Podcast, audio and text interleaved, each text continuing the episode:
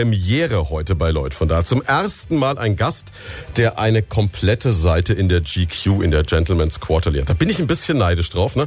Da ist also Matt Damon in der Ausgabe und auch Andreas Friedrich, der inzwischen in Hambach lebt.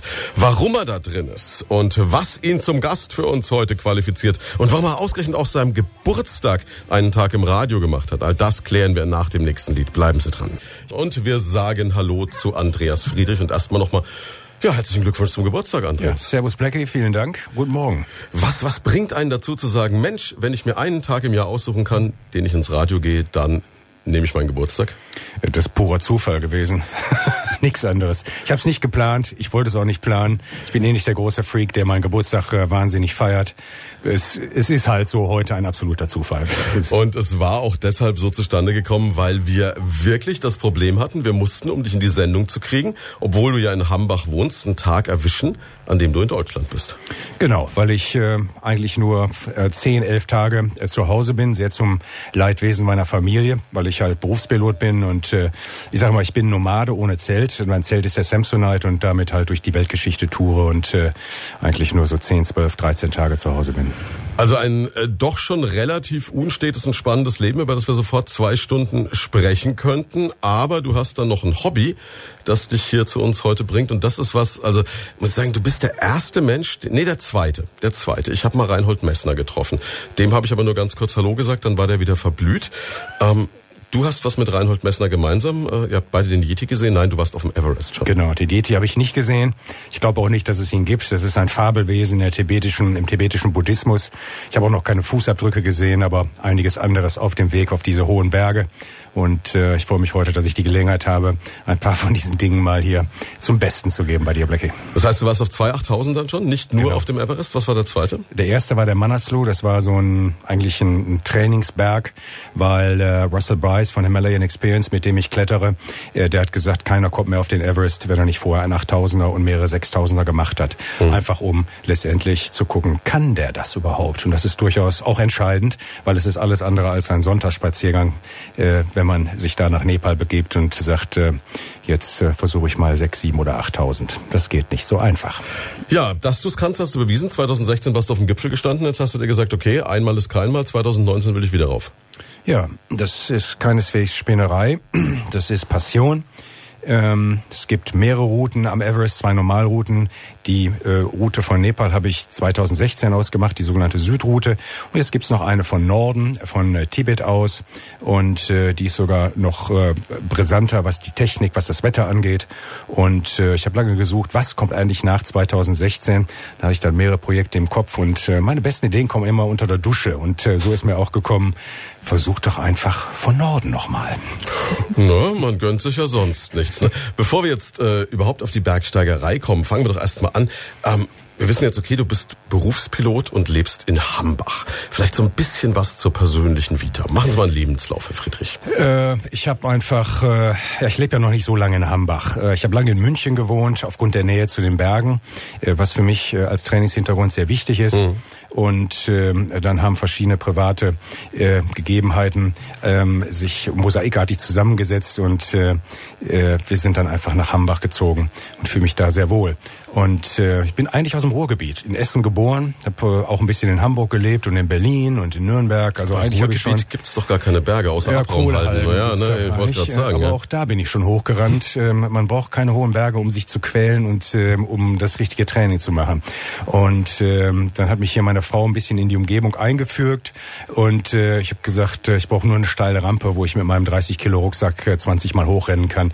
Das reicht mir. Ich brauche gar nicht so richtig die Berge. Und war dann von Anfang an der Traum, auch da Pilot zu werden? Das ist ja eigentlich nee. so ein Kindheitstraum, so wie Feuerwehrmann. Nee, ne? War bei mir auch nicht. Ähm, ich gebe ganz offen zu, es ist für mich der ideale Beruf. Es ist sehr unspektakulär, eigentlich sehr unkreativer Beruf. Okay. Äh, ich mache das, was mein Arbeitgeber mir vorschreibt, und zwar äh, eigentlich äh, jeder Handgriff ist da vorgegeben und ich kann da auch nicht kreativ sein. Common Sense, also so, das, das muss ich schon walten lassen, aber ähm, es ist, es, es sagt mir zu und die Berufswahl war einfach die mit möglichst äh, schönem Rahmen und wenig Arbeit eine ordentliche Stange Geld verdienen. Ich gebe also, ganz offen zu. So, so wie du es jetzt darstellst, ist es ein bisschen, klingt so ein bisschen so wie, ja, ich bin halt wie Busfahrer, nur halt mit ohne Straße. Ähm, ich fliege ja Boeing, nicht Airbus. Das ist ja der Witz in der Branche, Busfahrer und Boeing-Fahrer. Also ähm, es ist rauf, runter und ähm, Hebel nach vorne legen und wenn die roten Lampen kommen, ziehen, dann ist das Ende noch, der Runway noch 900 äh, Meter da. Es ist ein sehr ähm, prozeduraler Job und äh, ich mag ihn gern, ich will keinen anderen Job machen, das ist ganz klar. Ähm, aber die Beweggründe sind mir dazu nicht in die Wege oder mit der Muttermilch gegeben. Aber nichtsdestotrotz ist es ja auch eine Ausbildung, die, glaube ich, relativ schwierig ist. Ähm, es ist ein, eine teure Ausbildung und man muss ja auch erstmal diesen Pilotentest bestehen und so. Also das ist jetzt nichts, was so richtig locker ist, auch wenn du es jetzt so ein bisschen lapidar darstellst. Ich will es nicht lapidar darstellen, aber ich, ich, ich bin ehrlich und ich äh, sage mir, wie ich dazu gekommen bin. Es ist schwer, die Ausbildung zu bestehen. Es, ist, es kostet eine Stange Geld auch. Ich habe mich dafür mehrere Jahre krumm gelegt. Es war auch so ein Ziel von mir, das ich unbedingt erreichen wollte nachdem ich die fehlende Unterstützung von zu Hause auch nicht be, äh, ja, bekommen habe, also die, die nötige Unterstützung. Und äh, wenn ich mir einmal was in den Kopf gesetzt habe, dann will ich das zumindest versuchen. Ich brauche diesen Antrieb halt. Und äh, man muss halt gut Mathematik können, ähm, naturwissenschaftlich äh, mhm. ein bisschen was auf dem Kasten haben. Ähm, und äh, wenn dann der Antrieb und die Passion und Hingabe noch stimmt, dann sollte das eigentlich klappen. Und dann wird es spannend, nach der Ausbildung eigentlich einen Job zu bekommen. Ganz ehrlich, jetzt nochmal das Gleiche machen, äh, würde ich nicht. Ernsthaft, ist es so schwierig, dann mit bestandener Pilotenausbildung einen Job zu kriegen? Es ist äh, sehr schwierig. Momentan reißt der Markt auf, zumindest für erfahrene Leute wieder in Deutschland. Aber die ähm, Terms and Conditions, also die ähm, wie sagt man das auf Deutsch? Terms and Conditions. Ja, die, so, die Arbeitsbedingungen, die Arbeitsbedingungen ja, und, und die. Sind halt, äh, permanent in den letzten Jahren nach unten gegangen und äh, die äh, Leute, die immer noch oder die die die der Nachwuchs, der immer noch die Möglichkeit hat, jetzt in die äh, bei Airlines einen Job zu finden, der äh, muss schon ziemlich beißen und knabbern. Das ist ja, man hört ja immer, dass diese Pilotengewerkschaft Cockpit mal wieder am Streiken ist. Man hört die Piloten streiken. Man denkt dann immer als Laie so, naja, so schlecht kann es denen doch gar nicht gehen, aber andererseits ist es natürlich auch ein Job mit einer Wahnsinnsverantwortung. Und wie du es beschrieben hast, nur zehn Tage im Monat zu Hause, man geht natürlich auch Kompromisse ein für diesen Job. Ja, ich verzichte auch auf viel. Also ich habe keinen 8 bis 16 Uhr Job. Ich bin nur 10, 11, 12, 13 Tage zu Hause um den Dreh. Ich fliege ab ersten, vierten Teilzeit, dann habe ich ein bisschen mehr, freut sich meine Familie drüber. Ähm, aber es ist schon ein, ein Beruf, der eine Menge Verzicht mit sich bringt. Und was ich ganz wichtig finde, ist, jeder sollte sich fragen, der in diesen Job will, hat er die Gene, permanent von zu Hause weg zu sein? Mhm. Also das moderne Nomadentum. Das ja, und du brauchst, brauchst natürlich auch eine Familie, die das mitmacht. Ne? Genau. Also Rückhalt von der Familie muss da sein, sonst gleich Scheidungsanwalt. Tja, das ist natürlich dann die hässliche Konsequenz, die Absolut. rauskommt. Jetzt ähm, mal weg von der Fliegerei, so spannend das Ganze ist, hin zum Everest. Ähm, jetzt kann ich mir vorstellen, okay, man kann sich sagen, ich möchte gerne ein bisschen klettern, ich möchte gerne ein bisschen Bergsteigen, aber ähm, dieser Traum, den höchsten Berg der Erde zu besteigen, stand der am Anfang oder stand am Anfang erstmal so, ich habe Spaß am Klettern? Am Anfang stand, ich habe Spaß am Klettern. Äh, mein Vater äh, war ein Seefan und Bergfan und immer dann, wenn wir in Oberstdorf waren, ähm, ging eigentlich die Kletterei los als sechs- oder siebenjähriger. Ich kann mich nicht mehr richtig genau erinnern. Da hieß es immer, versucht mal auf diesen Felsen da oben hochzukommen, was gar nicht so schwer war. Hm. Ähm, bisschen Talent hatte ich, aber was wahnsinnig schwer war und mir mehrere Knochenbrüche mitgebracht hatte, war dieses Runterkommen. Aber meinem Vater verdanke ich das, dass ich diesen Spleen für die Berge habe. Und um jetzt die Brücke zu schlagen zum Everest, das, es, man kann nicht einfach sagen, ähm, ich habe das nötige Kleingeld, jetzt gehe ich dahin und versuche das. Dafür sind die Bedingungen viel zu extrem, es ist viel zu gefährlich. Äh, sich in diese Höhen ohne jegliche Erfahrung hochzuschrauben. Ich habe den klugen Weg gewählt und habe gesagt, fang mit 3000, 4000, 5000 auf, dann an, dann kamen ein paar 6000er, sieben habe ich ausgelassen und dann kamen eben die beiden 8000er, der Manaslu, der glaube ich fünf oder sechs höchste Berg der Welt und dann habe ich gesagt, äh, nachdem ich den bestanden, bestiegen habe, hm, was ist denn mal noch eine Etage höher zu gehen? Everest war bei mir immer schon drin, klar, als passionierter Bergsteiger. Aber am Anfang war sicherlich auch der Respekt und die Demut, mich nicht zu weit aus dem Fenster zu hängen und gleich zu sagen, papalapap, ich mach das jetzt einfach. Das geht nicht. Du brauchst natürlich auch eine gehörige Portion Selbstvertrauen zu sagen, du begibst dich in eine ja definitiv lebensfeindliche Umwelt. Das ist absolut lebensfeindlich da oben. Die Bedingungen sind extrem. Ähm, wir reden hier über Temperaturen, die unmenschlich sind. Wir reden über Trockenheit. Wir reden hier über Stürme. Wir reden hier über ausgesetztes äh, Gelände. Und äh, das ist alles kein, kein Pappenstiel. Und äh, ich musste mich physisch trainieren, das heißt mein Körper unglaublich hart trainieren. Aber noch viel wichtiger ist mentales Training. Und das ist ein ganz interessanter Aspekt, denn ohne mentales Training, äh, also mit Selbstbestimmtheit, Selbstvertrauen und äh, der nötigen Portion Mut, Respekt und Demut, wird ein Everest oder irgendein 8000er nicht funktionieren. Das kann ich mir vorstellen, wenn man irgendwann mal auf die Idee kommt zu sagen, okay, ich möchte auf den Mount Everest oder ich möchte überhaupt äh, so in die Höhenbergsteigerei gehen, dann wäre für mich schon die erste Frage, wer bringt mir das bei? Wo kann ich sowas lernen? Klar, ich kann mir vorstellen, ich kann jetzt Klettern probieren. Ich kann hier in der Region in die Rhön, ich kann in die Fränkische Schweiz und kann da äh, bouldern oder sonst irgendwas und oder kann in die Kletterhalle. Aber das ist ja weit entfernt von der Dimension, ich stehe mit äh, Sauerstoffgerät dick eingepackt irgendwo auf einem 8000. Wo, wo lerne ich sowas? Ich kann ja schlecht jetzt in die Volkshochschule gehen oder zum Deutschen Alpenverein und dann sagen, Mensch Jungs, ich habe die Idee, Everest wäre doch ganz cool, äh, wie komme ich dahin?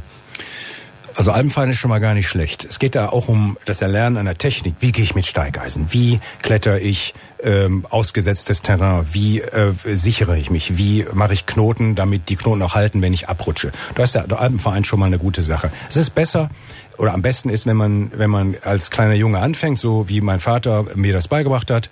Und dann ist es eigentlich jede Bergtour eine Erfahrung, die dazukommt. Und dann äh, baut sich im Laufe der Zeit ein Erfahrungsschatz auf. Und äh, wenn äh, dazu dann noch Technikkurse dazukommen, ähm, gepaart mit dieser Erfahrung, äh, dann kriegst du auch schnell eine Idee davon, schaffe ich das? Habe ich da Talent zu? Hm. Es gibt durchaus auch ähm, äh, eine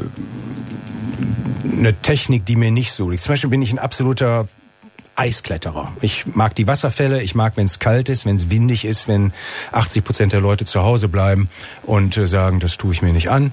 Und wenn es steil wird, dann ist es noch besser. Und ich mag die Steigeisen, ich mag es, wenn es knirscht. Und das, ich, ich mag Fels nicht so richtig. Muss es auch lernen, bis fünf kann ich ganz gut klettern. Mehr will ich aber auch nicht.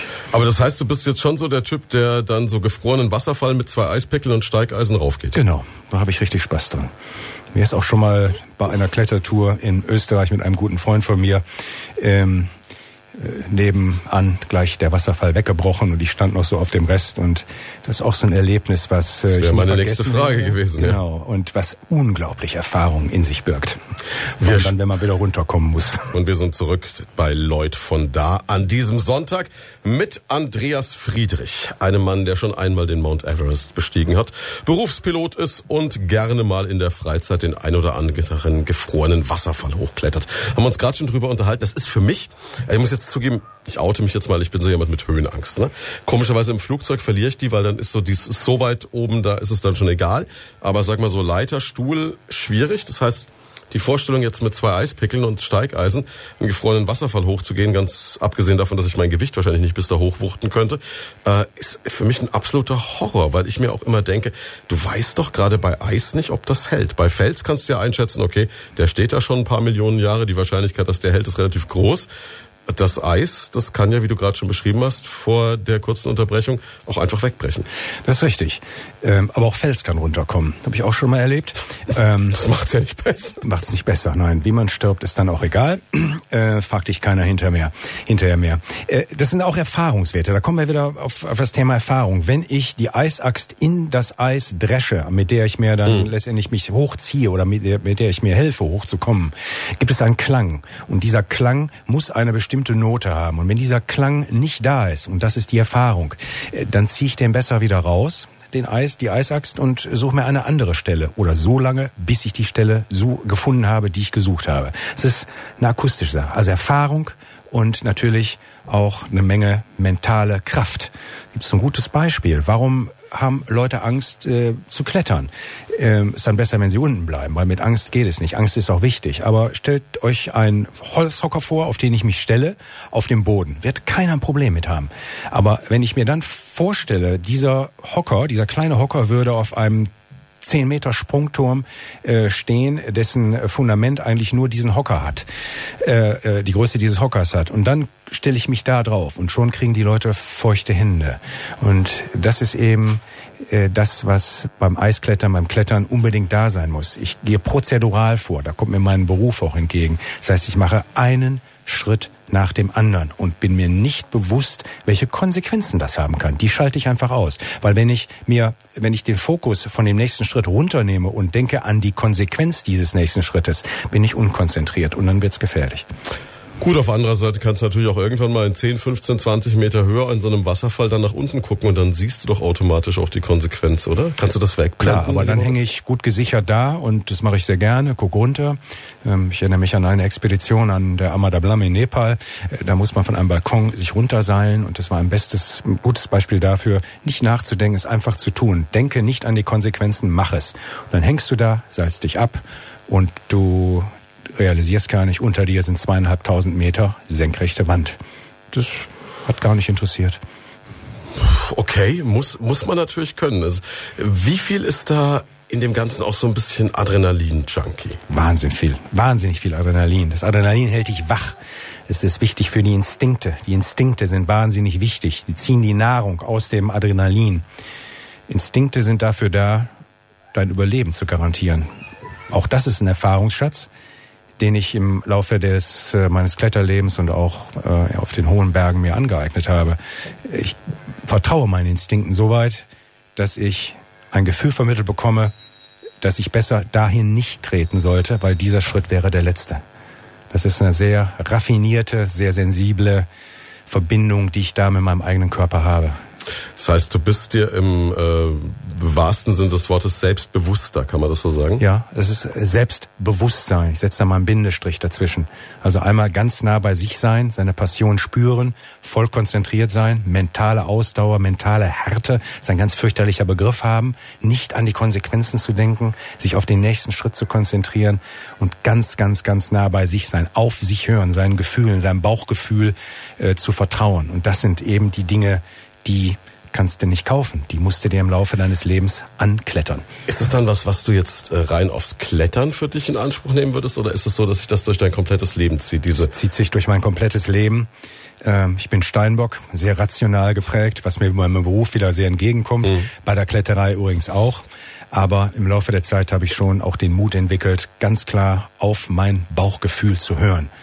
Und jeder Mensch hat Sensibilitäten, die getriggert werden in verschiedenen Situationen. Und es ist gut und es ist wichtig, äh, darauf zu hören und das wahrzunehmen und ernst zu nehmen. Das klingt jetzt alles so martialisch und auch wenn du das so schilderst, diese, diese Kraft, diese, diese Konsequenz, die man in sich selbst auch vereinen muss, um das zu schaffen, das klingt jetzt äh, nach unheimlich macho, tougher Typ so wirkst du auf mich eigentlich jetzt gar nicht so im ersten Blick. Du wirkst eigentlich auf mich wie der, der völlige Familienmensch. Ist das dann, sind das dann zwei Seelen in deiner Brust oder geht das schon auch unter einen Hut? Das geht gut unter einen Hut. Ich mag aber den Begriff Bezwinger nicht. Der Berg steht da. Ähm, das Einzige, was bezwungen werden muss, das bist du selber, wenn du da hoch willst. Das ist teilweise schon martialisch, da gebe ich dir recht. Aber der Berg, der will nicht bezwungen werden. Der steht da, freut sich seines Lebens, begrüßt jeden doch recht freundlich und äh, dem ist es einfach Schnuppe. Aber in Ob mir. Du auf ihm rumkletterst, ja. ja, das, das mag er schon. Ähm, wenn man ihm mit der genötigen Portion Demut und Dankbarkeit begegnet. Es sind schon zwei Seelen in mir, aber die lassen sich äh, gut miteinander ähm, vereinbaren. Und ähm, ich kann auch von einem Moment umschalten, von einer Seele auf die andere. Das ist ein ganz, ganz interessanter Aspekt, finde ich gerade. Ähm, aus der Situation heraus. Wenn eine Situation von mir erfordert, klaren Kopf zu haben, rational zu denken, Emotionen außen vor zu lassen, dann schaffe ich das. Das ist wie Licht an, Licht aus bei mir. Auch das ist eine Erfahrung. Das muss man sich antrainieren. Klar, aber das ist, glaube ich, auch was, was durch den Job kommt. Ne? Das ja. ist, dass es einfach Situationen gibt, wo du jetzt sagst, jetzt blende ich alles andere aus, jetzt muss ich gucken, dass ich den Flieger heil durch irgendeine genau. Turbulenz wenn, bekomme oder sonst was. Wenn ja. mir ein Triebwerk abfackelt oder ausgeht, dann ist kein Platz für Emotionen. Dann äh, ist es ein Teamwork, was dann vorgegeben ist, was stattfinden muss. Es gibt eine Checkliste, die wird runtergearbeitet. Und da sind für Gefühle einfach keine, kein Raum. Das muss man ganz klar sagen. Jetzt haben wir die mentalen Voraussetzungen geschaffen. Jetzt äh, muss man natürlich auch körperlich in der Lage sein, sowas zu bewältigen. Wenn ich dich jetzt angucke, dann siehst du mir sehr trainiert aus soweit ich das beurteilen kann. Du bist äh, glücklicherweise sehr angezogen auch, aber nichtsdestotrotz ähm, ist schick gemacht für dich. Ja, ja, super, also großartig. Ne, könntest Geburtstag feiern in dem Outfit. Ähm, nee, es ist wirklich so, dass ich mir sage, du bist jetzt aber nicht der, also um das jetzt mal den, den Hörern zu beschreiben, du bist eher der Typ Bruce Willis als der Typ Arnold Schwarzenegger. Ja, Muskeln sind Gewicht. Und das ist das Schwierige bei einer Vorbereitung auf so eine Expedition. Du musst trainieren, deinen Körper trainieren. Du musst eine Kraftausdauer haben. Warum? In der Akklimatisation, und das ist äh, fulminant ähm, zu sehen, wird letztendlich schon die Kraftreserve, was du hast an Muskeln, aufgebraucht. Und die mhm. Akklimatisation ist der Anfang, wo du die, äh, den Körper gewöhnst an die verschiedenen Höhen. Und danach ist Feierabend. Also, Sinn des Trainings ist letztendlich einen Überschuss zu haben an Muskeln. Aber das muss wieder so austariert sein und so ausbalanciert sein, dass das, was hinterher übrig ist, wenn es an die Besteigung des Berges geht, nicht zusätzliches Gewicht ist. Weil dieses zusätzliche Gewicht musst du hoch und wieder runterschleppen. Das ist ungünstig. Das heißt, eine Everest-Besteigung ist in gewisser Art und Weise auch eine gute Diät, weil du deutlich leichter unten wieder ankommst, als du vor dem Start bist? Also am Everest habe ich insgesamt 16 Kilo verloren. Ähm, ab einer gewissen Höhe dient das Essen eigentlich nur noch dazu, ein Sättigungsgefühl zu haben. Verdaut, verarbeitet wird nichts mehr aus dem Grund, weil einfach der Sauerstoff äh, nicht mehr in ausreichender Form da ist. Das heißt, der ganze Stoffwechsel stellt sich um und äh, du hast vielleicht zwei, drei Stunden ein gutes Gefühl im Bauch und mhm. sagst, wow, jetzt habe ich mal was gegessen. Aber ich vergleiche das immer mit einem Abwasserrohr. Ist vielleicht jetzt auch ein bisschen eklig. Das, was oben reingekippt wird, kommt unten auch wieder raus. Und es wird eben nicht zerlegt in brauchbar oder nicht brauchbar. Und äh, irgendwann fängt der Körper dann an zu sagen, gut, wenn ich das nicht verwerten kann, dann esse ich das, was am naheliegendsten ist. Und das sind deine eigenen Muskeln. Und so verlierst du das Gewicht.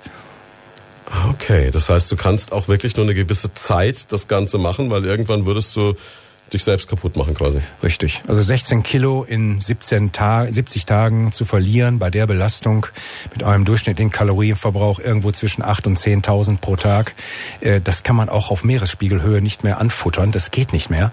Ähm, das wären Berge von Nudeln und Pipapo und da oben äh, machst es eh nicht. Mit je höher du kommst, desto weniger Appetit hast du und äh, eine der Herausforderungen ist letztendlich dann auch zu sagen, gut, was schmeckt mir eigentlich in dieser Höhe noch? Auch das ist wieder ein Erfahrungswert. Da ist die Geschmackswahrnehmung eine andere, ne? Genau, das ist äh, wie im Flugzeug. Mit dem Tomatensaft genau, kommt jetzt wahrscheinlich. Nur eben kommt keine knackige Stewardess vorbei, die dir in den Tomatensaft mit Salz und Pfeffer reicht. Den musst du selber da hochschleppen. Ähm, ich esse Trockenobst und Nüsse ähm, äh, mehr, aber auch nicht mehr da oben. Und das ist natürlich bei weitem zu wenig, um auch nur ansatzweise das, was ich vorher verbrannt habe, an Kalorien auch wieder zu mir zu nehmen. Trinken ist viel, viel wichtiger. Jetzt haben wir gerade die äh, beim Wetter schon über die Temperaturen so ein bisschen äh, hergezogen gesagt, halbes Grad ist für dich dann schon fast frühlingshaft. Was für Temperaturen herrschen da oben? Also am Gipfel, am Everest 2016 waren es minus 55 Grad. Minus 55, minus 55 Grad. Grad. Und äh, auf dem Südsattel, wo die letzten Zelte stehen, wo wir halt noch mal so acht Stunden Pause gemacht haben. Äh, da kann man nicht mehr schlafen. Das sind 7.995 Meter. Äh, war es äh, nachmittags um 16 Uhr, als wir angekommen sind, schon minus 38 Grad. Also so groß war der Temperaturunterschied dann für die 800 Meter, die letzten auch nicht mehr. Aber es ist schon. Naja, aber minus knackig. 55 Grad kann man sich als Normalsterblicher nicht vorstellen. Ne? Ja. Jetzt äh, gibt es eine Geschichte von dir, die auch in diesem Artikel in der GQ über dich steht, dass es äh, eigentlich Glück ist, dass du mit zehn Fingern heute hier stehst. Denn du kamst auf die Idee, bei minus 55 Grad mal zu sagen, ach komm, zieh ich mal den Handschuh aus. Nee, so leicht war es nicht. Ähm ein kleines Detail im Wert von 5 Cent, vielleicht 10 Cent, hat einen entscheidenden Unterschied gemacht. Ich hatte meine Kamera warm gehalten in meinem Daunenanzug, damit sie ja da oben funktioniert. Der Knopf, der An-Aus-Knopf dieser Kamera ist abgesenkt. Und nun hatte ich drei Paar Handschuhe an und mit diesen Handschuhen ließ sich einfach die Kamera nicht auf äh, anstellen. Und dann stellst ah, du wolltest Frage, natürlich ein Foto machen. Ich wollte unbedingt ein Foto machen. Und ich sage, ich hau hier nicht ab, ohne mindestens ein Foto gemacht zu haben. Und ich wusste, es ist kalt, sehr, sehr kalt. Gesagt, vielleicht hast du zehn Sekunden. Hab meine Handschuhe ausgezogen und drei Sekunden danach fühlte sich das an dieser Hand so an wie zehn Millionen Nadeln und Nägel, die da durchgetrieben werden. Und dann war es nach fünf Sekunden aber auch wieder gut. Und dachte mhm. ich, ja gut, hast du ja die Zeit. Machst du die Kamera an, hab meine Fotos gemacht und äh, habe dann eigentlich nur wieder zwei Paar Handschuhe angezogen, die dünnen. Aber das hat gereicht, um letztendlich die Hand innerhalb von fünf Sekunden ähm, erfrieren zu lassen. Das heißt, die war wirklich komplett dann Die wurde, es Erfunden. gab sofort diese, diese Brandblasen. Eine Erfrierung ist nichts anderes als ähm, Eine Verbrennung, eine ja. heiße Herdplatte. Und ähm, dann äh, sind diese Brandblasen gekommen, die Nägel haben sich verfärbt, die Hand ist unglaublich angeschwollen. Wir haben mit Konrad noch, also mit, mit versammelter Mannschaft haben wir dann versucht, den Handschuh drüber zu bekommen, den dritten, und mussten ihn äh, aufreißen unten. Und äh, das war schon eine enge Nummer. Aber ähm, im Nachhinein kommt dann immer so die Frage, aber dann hast du aber einen hohen Preis bezahlt. Und ich sage immer, nein, ich habe keinen Preis bezahlt, sondern ich bin dankbar, die Möglichkeit gehabt zu haben, da oben zu stehen. Das ist noch eine ganz schöne Geschichte, die dann so in den spirituellen Bereich reingeht. Ähm, vielleicht haben wir doch Gelegenheit, daher mal drüber zu sprechen. Zweifellos, aber jetzt nochmal ganz kurz zurück zu der Hand, die jetzt ja wieder ganz normal aussieht. Wie, wie geht man dann damit um? Weil du bist ja erstmal dann in der Höhe, hast diese minus 55 Grad, kriegst mit Mühe und Not den dritten Handschuh drüber, aber äh, du müsstest ja eigentlich sofort was tun, damit Richtig. nicht schlimmer wird. Richtig. Der Abstieg vom Gipfel runter in das Lager 2 im äh, Western Kum hat äh, elf Stunden gedauert. Das ist ein ganz gutes Tempo. Und in der Zeit war die Hand nicht brauchbar. Das heißt, ich konnte mit dieser Hand nichts machen. Ich war auf meine linke Hand begrenzt und musste alles äh, letztendlich mit dieser linken Hand machen. Die Du bist vermutlich auch noch Rechtshänder, ne? ich bin Rechtshänder. Na, super. Und diese Hand hat dann eine unglaubliche Strapaze erlebt, die linke, und ist in dem Zuge auch, weil sie letztendlich meinen ganzen Körper abfangen musste, alles mit, alles machen musste, Karabiner auf, den Juma bewegen, Seile, Knoten, alles, äh, auch angeschwollen. Und am Ende sah ich aus wie mit Tigerpfoten. Ja, und dann ist man in Lager 2, also auf einer äh, Höhe, wo man zumindest dann mal ein Zelt hat und einigermaßen versorgt ist und dann muss man quasi erste Hilfemaßnahmen ergreifen, mehr oder minder. Genau, Lager 2 liegt in 6400 Meter Höhe. Das ist jetzt auch nicht mehr, ist auch schon ziemlich hoch, aber letztendlich lachhaft äh, für das, was, äh, wenn man es mit dem Gipfel vergleicht. Und dort ist die Hand dann erstmal begutachtet worden. Wir hatten eine Expeditionsärztin dabei und ähm, es ist notdürftig versorgt worden. Und äh, ich habe gesagt, ich kann nicht weiter mit dieser Hand. Ich muss runter und habe dann ernsthaft überlegt, ob mich ein Helikopter abholt. Aber dann kam auch so ein bisschen der Stolz wieder raus. Also Ich will hier nicht so weg. Habe eine Nacht geschlafen im Zelt. Ähm, die Hand sah wirklich ekelhaft aus und es war klar, am nächsten Tag muss ich runter ins Basislager. Und dann ist noch ein großes Hindernis zwischen dem Lager 2 und dem Basislager und das ist eben dieser Eisfall, die Bruchstelle des Kumbo-Gletschers. Und äh, das äh, ist auch nicht einfach zu klettern mit nur einer Hand. Mit zwei Händen ist es schon sehr, sehr schwierig. Mit einer Hand musst du schon genau wissen, was du da machst. Und wie ist es dann ausgegangen? Du bist zu Fuß runter oder? zu Fuß runter. Ich bin äh, am nächsten Morgen dann runter und äh, habe es auch irgendwie geschafft, durch diesen Eisfall zu kommen, tagsüber. Äh, das ist eine andere Geschichte als nachts, äh, wo einfach die psychische Belastung in diesem Eisfall nicht gegeben ist. Ähm, und hab dann äh, bin dann ins, ins äh, Basislager zurückgelaufen und dort äh, ist dann die Hand erstmal gebadet worden mit so einem komischen gelben Lauge. Ich weiß gar nicht, was das war. Und dann kam nachmittags der Helikopter und hat mich äh, abgeholt, äh, weil sie eigentlich auch immer dicker wurde und ähm, ich unbedingt auch äh, letztendlich äh, die Hand behalten wollte. Und bin dann nach Lukla ja. ins Krankenhaus geflogen worden und da ist sie dann erst versorgt worden. Und jetzt aber ohne bleibende Die Schäden. sieht gut aus, die Hand, es sieht normal aus, aber letztendlich ist ähm, im Prinzip ab Mitte Finger alles noch taub. Das heißt, das heißt, dir fehlt das Gefühl vorne in den Fingern. Genau. Also es, es gibt nur zwei, es gibt die Regulierung fehlt. Das heißt, es gibt nur super heiß oder super kalt. Danach die Finessen fehlen, Die ja. Finessen fehlen, die Hand, die Nerven sind geplättet, das bildet sich gerade wieder aus, ganz langsam, ungefähr ein Millimeter pro Monat. Und ohne Nerven ist keine Regulation da. Ich kann damit leben. Das ist meine ewige Verbindung.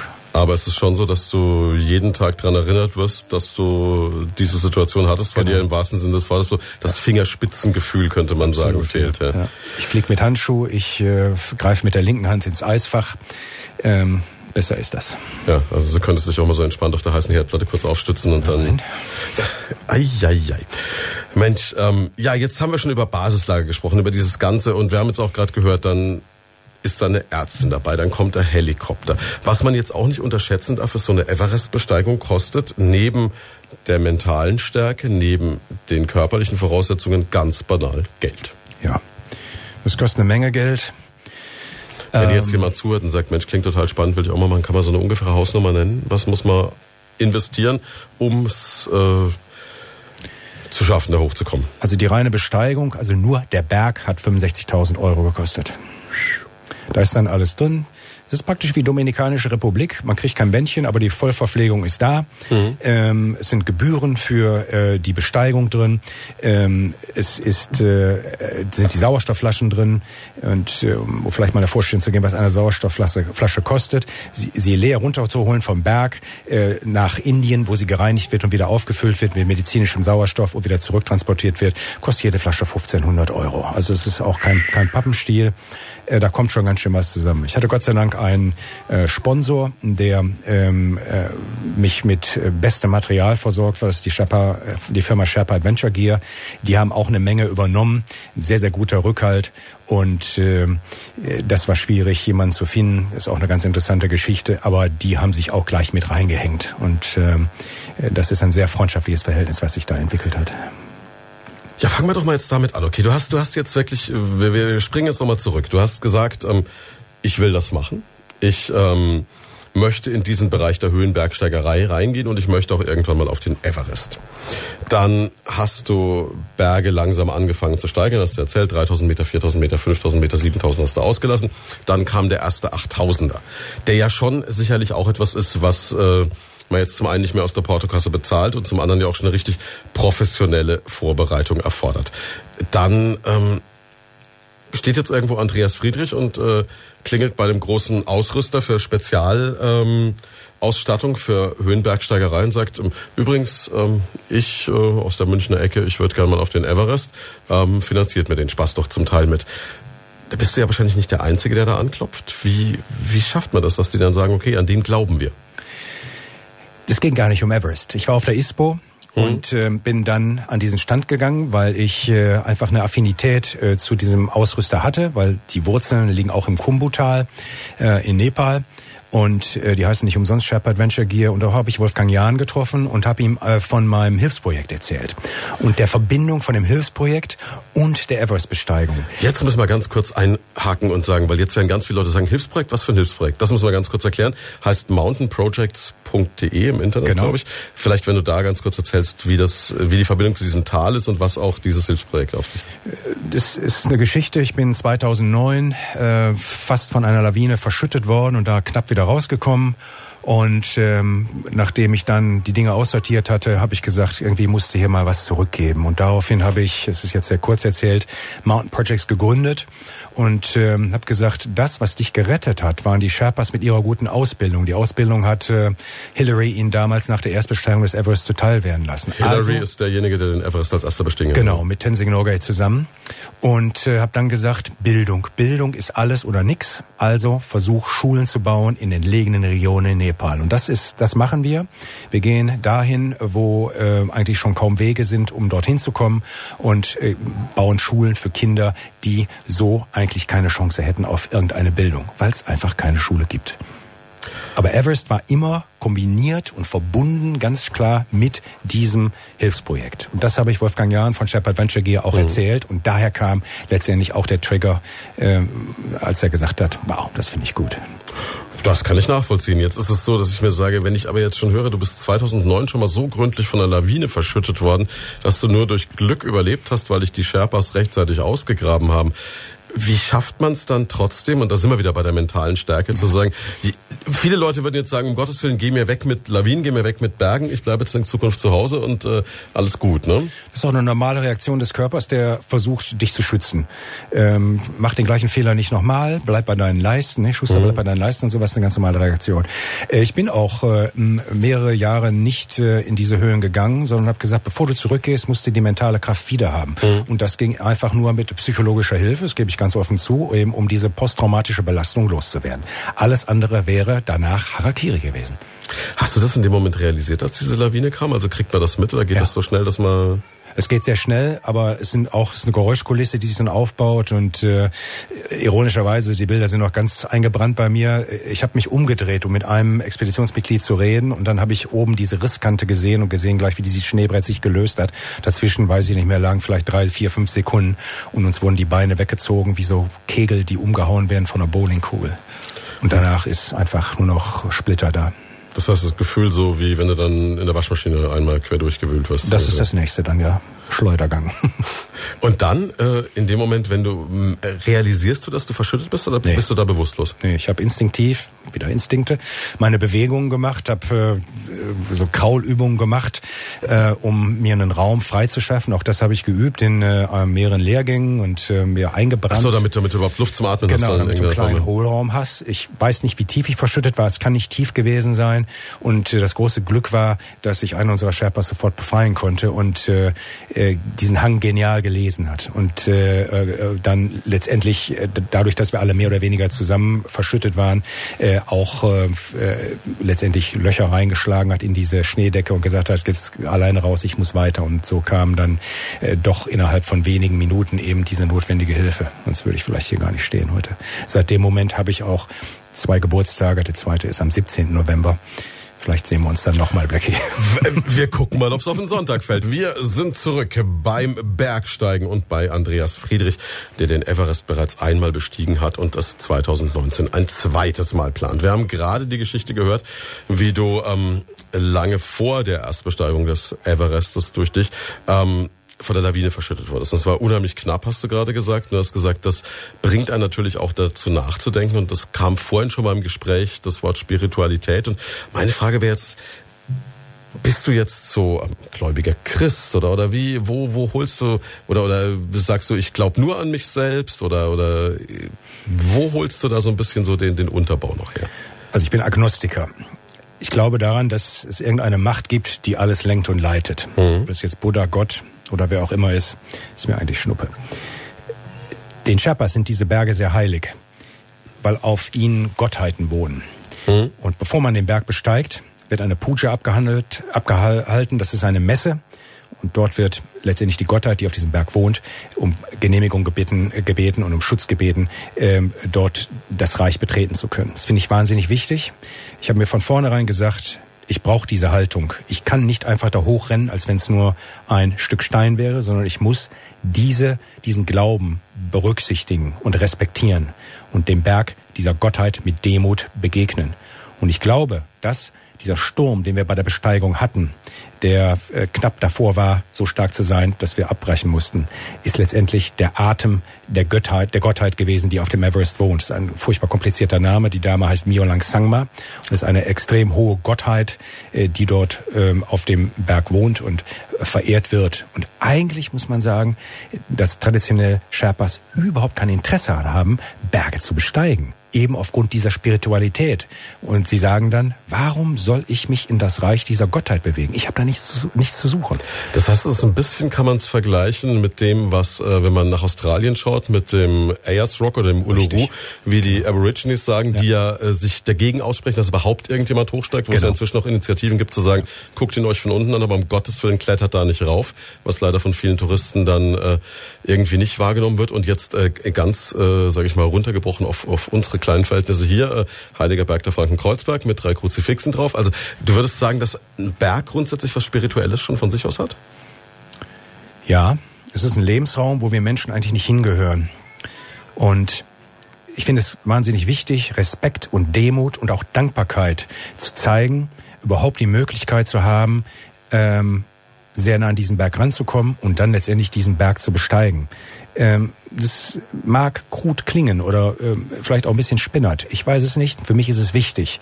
In meiner Vorbereitung war im mentalen Training für mich auch sehr wichtig, eine Haltung zu haben, die äh, mich mit dem, die mich dem Berg mit mit Demut, Respekt, Dankbarkeit begegnen lässt. Ich finde das unglaublich wichtig, denn so mit dieser Haltung kannst du dich auch wunderbar einordnen in den Kontext. Und dieser Kontext hat eine große Dominanz. Und diese Dominanz ist, du hast hier nichts zu suchen, du kannst hier nichts ausrichten, die Natur ist zu gewalttätig um dich herum, sie bestimmt dein Leben, zumindest für diese 75 Tage.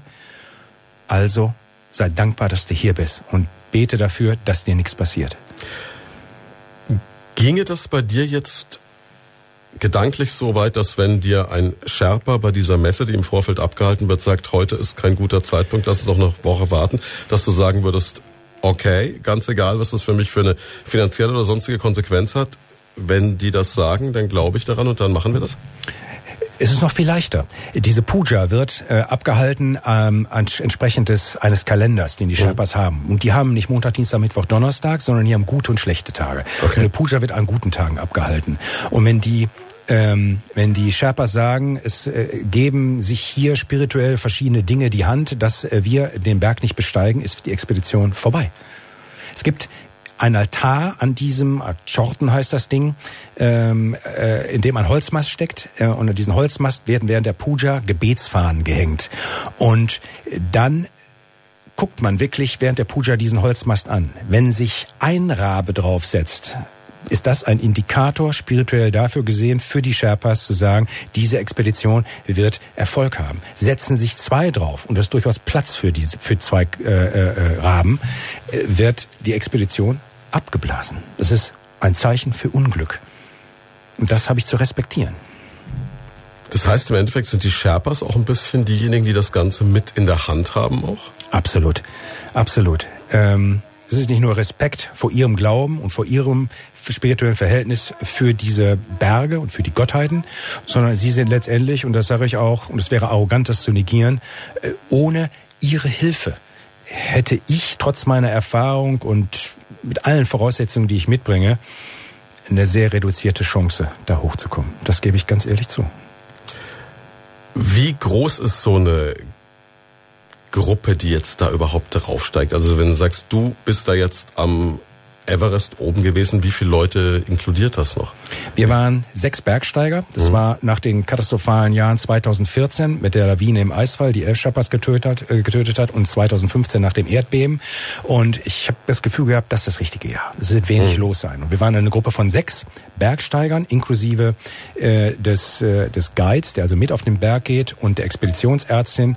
Ähm, und äh, dann gibt's natürlich noch die Logistik äh, letztendlich äh, im Basislager, wo grob geschätzt noch 20 Sherpas uns das Leben äh, doch sehr angenehm gemacht haben. Mhm. Köche, ähm, Logistiker, die mal runtergerannt sind, Nachschub geholt haben und so weiter und so fort. Das ist also, im, im, sagen wir mal, zwischen 20 und 30 Leuten umfasst diese ganze Gruppe. Und ich äh, sage immer, die Sherpas gehören dazu, wie mein linkes Bein.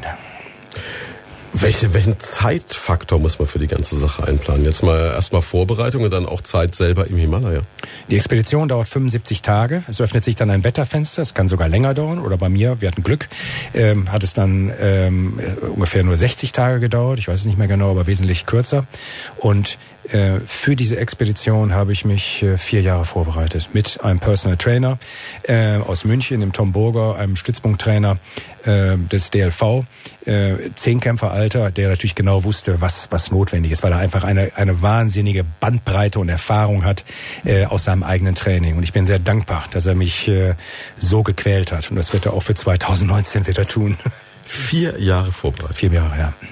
Das heißt, vier Jahre auch äh, ein Ernährungskonzept, das wahrscheinlich ja. in die richtige Richtung geht, ein Trainingskonzept. Ja. Wie viel Zeit pro Woche geht da drauf für? Das sind schon fünf Einheiten äh, pro Woche. Ähm, und dann kommen Ruhetage, wo einfach Mobilität oder Stretching gemacht wird. Und mindestens einen Tag, äh, wo ich, das kann ich mittlerweile auch gut selber machen, eben mentale Kraft und mentale Stärke trainiere für mich selber. Jetzt gibt's ja so die Phlegmatiker wie mich, die, äh, obwohl sie eigentlich jeden Tag in der gleichen Stadt leben und äh, normal acht Stunden arbeiten oder mal ein bisschen mehr, mal ein bisschen weniger, immer eine Ausrede finden, warum es nicht ins Fitnessstudio geht. Jetzt hast du vorhin beschrieben, du bist Berufspilot, bist äh, nur zehn bis zwölf Tage im Monat zu Hause. Wie kannst du so ein Trainingspensum durchziehen? Du hättest doch eigentlich jede Ausrede dieser Welt. Ne? Hätte ich, würde auf ein Silbertablett gereicht, aber äh, ich werde in den Hotels schon äh, mit äh, Handschlag und Namen begrüßt. Man kennt mich schon. Nach dem Fitnessraum wird aufgeschlossen. Fitnessraum wird aufgeschlossen, selbst wenn er zu ist. Und äh, es geht nur mit eiserner Disziplin und eben sich immer wieder dieses dieses Ziel bewusst machen. Ich möchte das, ich will das. Und äh, das ist der Antrieb. Antrieb ist das, was mich, auch wenn das Silbertablett wieder vor meinen Augen ist, doch dazu äh, bewegt, äh, guten Mutes, egal ob ich müde bin oder was auch immer, in den Gymroom zu gehen und es zu machen. Manchmal auch hinter mich zu bringen. Das gebe ich ganz offen zu. Gibt es denn bei dir wenigstens auch so den Tag, wo du wirklich mit einer Tüte Chips auf der Couch liegst oder mit einer Tafel Schokolade und in den Fernseher guckst? Nee, Chips und sowas, das esse ich nicht. Nicht, okay, war klar. Das ist eher so die Leidenschaft meiner Frau, aber äh, ich gucke ganz gerne dazu und äh, das äh, ist nicht so meine Ernährung. Ernährung, das bringt mir nichts. Okay, da ist jemand äußerst konsequent. Wie das jetzt gleich aussieht mit vier Jahren Vorbereitung und was man dafür tun muss und wie es dann im Himalaya aussieht, das alles hören Sie in der zweiten Stunde. Jetzt geben wir dem Andreas die Chance, wieder ein bisschen gut Wetter bei seiner Frau zu machen, ähm, die mitgekommen ist. Und wir schauen ganz kurz aufs Wetter. Andreas Friedrich aus Hambach. Da wohnt er, da ist er allerdings nicht allzu oft, weil er als Berufspilot die meiste Zeit des Monats in der Weltgeschichte unterwegs ist. Und wenn er mal Freizeit hat, dann geht er gerne mal für, wie haben wir das jetzt gelernt, 75 Tage in den Himalaya und besteigt den Mount Everest. Hat er 2016 so gemacht, hat er für 2019 ein zweites Mal vor. Und wir haben jetzt gelernt, gerade eben kurz vor den Nachrichten, Andreas, vier Jahre Vorbereitungszeit. Das heißt, vier Jahre in Ernährungs Programm, das natürlich dementsprechend äh, aussieht. Das heißt, was gibt's im Hause Friedrich zu essen? Kommt davon, was ich am Tag vorher gemacht habe oder am Tag selber. Ähm, viel Eiweiß. Wenn ich eine harte Session mit Tom in München gemacht habe, äh, dann schon mal ordentlich Nudeln. Ähm, auch Fettiges gibt es, das ist ganz wichtig für den Körper. Ähm, und das kann ich auch guten Gewissens essen, weil ich ja vorher äh, meine entsprechenden Kalorien verbrannt habe. Mhm. Ähm, wahnsinnig viel trinken. Ähm, es gibt alles das im Prinzip, was Kraft macht. Und Chips und Schokolade so machen nur Bauch, aber keine Kraft. Ja, ne? Leider ist das ja so. Das heißt, Anspielung.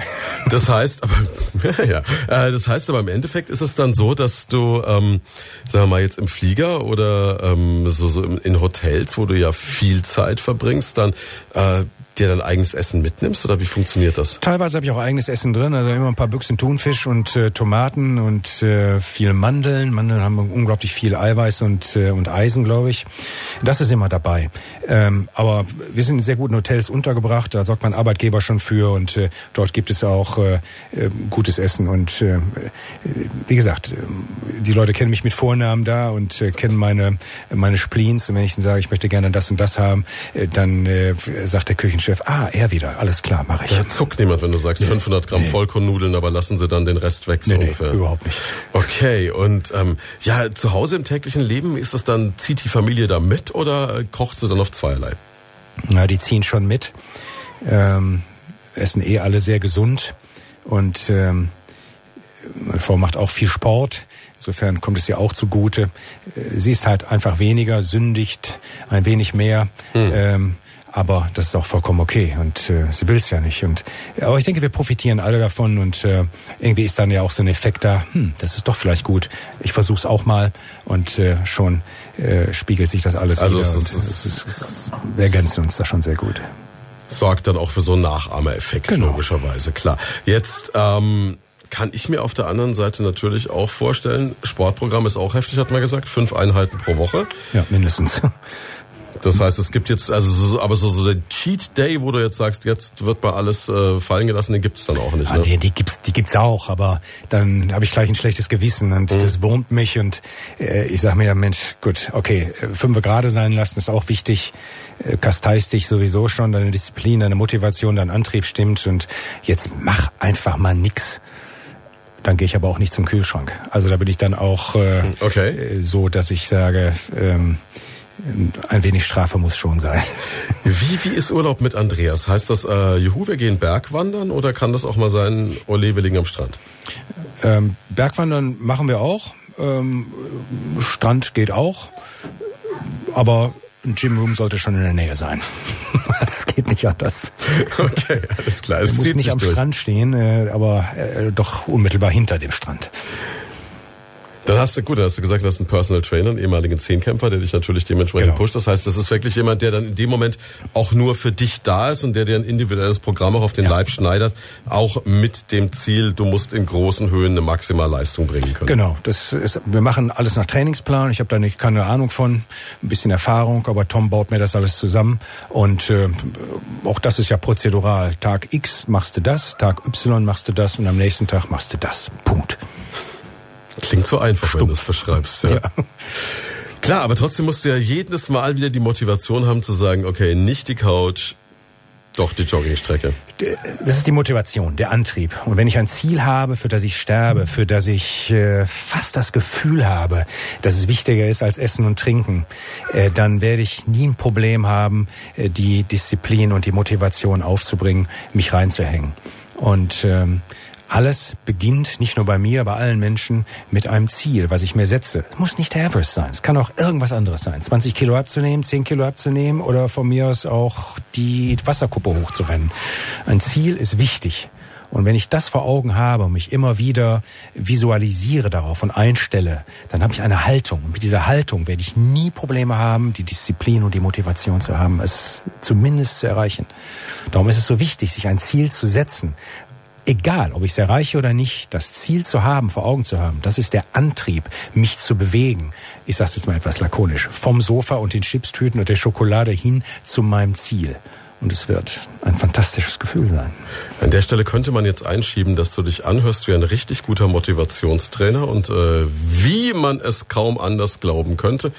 Ist das auch ein Steckenpferd von dir noch nebenbei? Ja, absolut. Ich halte Vorträge über Zielerreichung, Motivation ähm, in Firmen, und äh, in diesen Vorträgen geht es auch darum, wie wichtig es ist, ein Ziel zu haben. Wie entwickle ich Antrieb? Wie gehe ich, äh, wie bilde ich Resilienz aus? Wie gebe ich mit Handicaps um? Was ist eigentlich das Wertvolle an Hindernissen, die sich in den Weg stellen? Wie gehe ich mit Erfolg um? Und wie cool ist es, Antrieb zu entwickeln, auch wenn ich mein Ziel nicht erreiche? Und was haben eigentlich Firmen von ähm, motivierten, äh, zielorientierten Mitarbeitern? Weil das ist wirklich ein Schatz und das sollte jede Firma genau wissen, ähm, wie wichtig es ist, Leute, die Mitarbeiter anzutreiben. Und das heißt, du schulst Führungskräfte dann auch noch? Ja. Also wir haben jetzt schon Pilot, wir haben jemanden, der Führungskräfte schult, wir haben jemanden, der den Everest besteigt.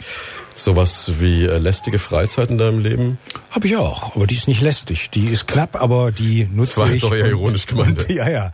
Ähm, sie ist in einem Punkt lästig. Ich äh, muss natürlich auch Küchenarbeiten machen zu Hause. Ach Gott. Ja, ja. Mache ich aber gerne.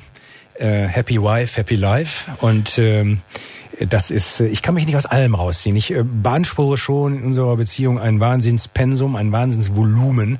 Und äh, mir ist schon sehr bewusst, dass ich äh, äh eigentlich sehr wenig gebe. Aber das, was ich geben kann, gebe ich gerne. Wenn es die Spülmaschine ist, dann ist es halt die Spülmaschine. Also, das wäre jetzt meine nächste Frage gewesen. Du bist eher so der Spülmaschinen Ein- und Ausräumer oder eher so der, der Hobbykoch? Ja, ich koche auch. Aber Mandeln, Spülmaschine ist schon so ein bisschen mein, mein Metier. Ähm, ich versuche das Ding immer so voll zu packen, ähm, äh, bis zum geht nicht mehr. Und das braucht eine Ordnung und Ordnung brauche ich auch auf Expedition, weil Chaos ist Stress und Stress will ich vermeiden, weil Stress bedeutet Energieverschwendung. Expedition, da war das Stichwort. Wir haben uns jetzt vier Jahre vorbereitet. Das Trainingsprogramm mit dem Personal Coach durchgezogen, viele Mandeln gegessen, viel Thunfisch, viele Gymnastikräume von innen gesehen. Dann geht's irgendwann los. Man steigt in den Flieger und da wäre die erste Frage, mit wie viel Gepäck steigt man denn in den Flieger? Äh, die ganze Ausrüstung wiegt 38 Kilo. Es sind zwei große Duffelbags, also Reisentaschen, Expeditionstaschen. Mhm. Und da ist das ganze, die ganze Ausrüstung drin. Mehr brauche ich nicht. Das klingt ja eigentlich recht überschaubar. Ja, etwas mehr als Handgepäck. Okay, und ähm, dann kommst du an irgendwo im Himalaya in Nepal. Kathmandu. Kathmandu. Ja. Der Point of Entry. Jetzt habe ich äh, Bilder gesehen, erst vor kurzem mal eine Bekannte von mir da ähm, jetzt äh, um die Weihnachtszeit rum dort war. Und äh, ich glaube, das war eines der beeindruckendsten Erlebnisse ihres Lebens, wenn man das so in den sozialen Netzwerken mitverfolgt. Die postet seitdem nur noch Bilder. Also es ist, äh, muss unglaublich überwältigend sein, schon als Kulisse. Erstmal, ne? Äh, Kathmandu ist äh, schlimmer als Indien, sage ich immer, chaotischer, aber eine unglaubliche Vitalität und, äh, und Schnelligkeit in dieser Stadt. Und was mich an den Nepalesen, vor allen Dingen Kathmandu, ähm, ähm, letztendlich äh, begeistert, ist dieser Wille, jeden Tag aufs Neue das Überleben äh, von sich und der Familie sicherzustellen. Und es ist ein permanenter Überlebenskampf in dieser Stadt. Und gleichzeitig äh, gibt es mir als äh, verwöhnter Westler so viel zurück, auch mal Standpunkte zu überdenken und den Horizont zu erweitern und mal zu sagen, mein Gott, es ist so simpel. Komm runter. Äh, reduziere dich auf dein Minimum, weil das ist Nepal. Eine permanente tägliche Reduzierung auf das Minimum, weil es einfach nichts gibt. Auch das ist sehr wichtig, das auf Expeditionen zu praktizieren. Wobei man ja auch, und das zieht sich ja auch immer wieder durch, und das sieht man ja auch daran, dass du dann sofort dieses Hilfsprojekt auch irgendwann ins Auge gefasst hast. Die Menschen müssen eine ganz besonderer Menschenschlag, eine besonders faszinierende Sorte Mensch sein, die, auf die man da trifft, oder? Das sind sehr sind Menschen, die äh, sehr gläubig sind, in dem tibetischen Buddhismus äh, verhaftet, viel Kraft aus dieser Religion ziehen. Sie haben einen permanenten täglichen Überlebenskampf. Sie haben unglaublich wenig Geld. Sie sind gastfreundlich. Sie lachen.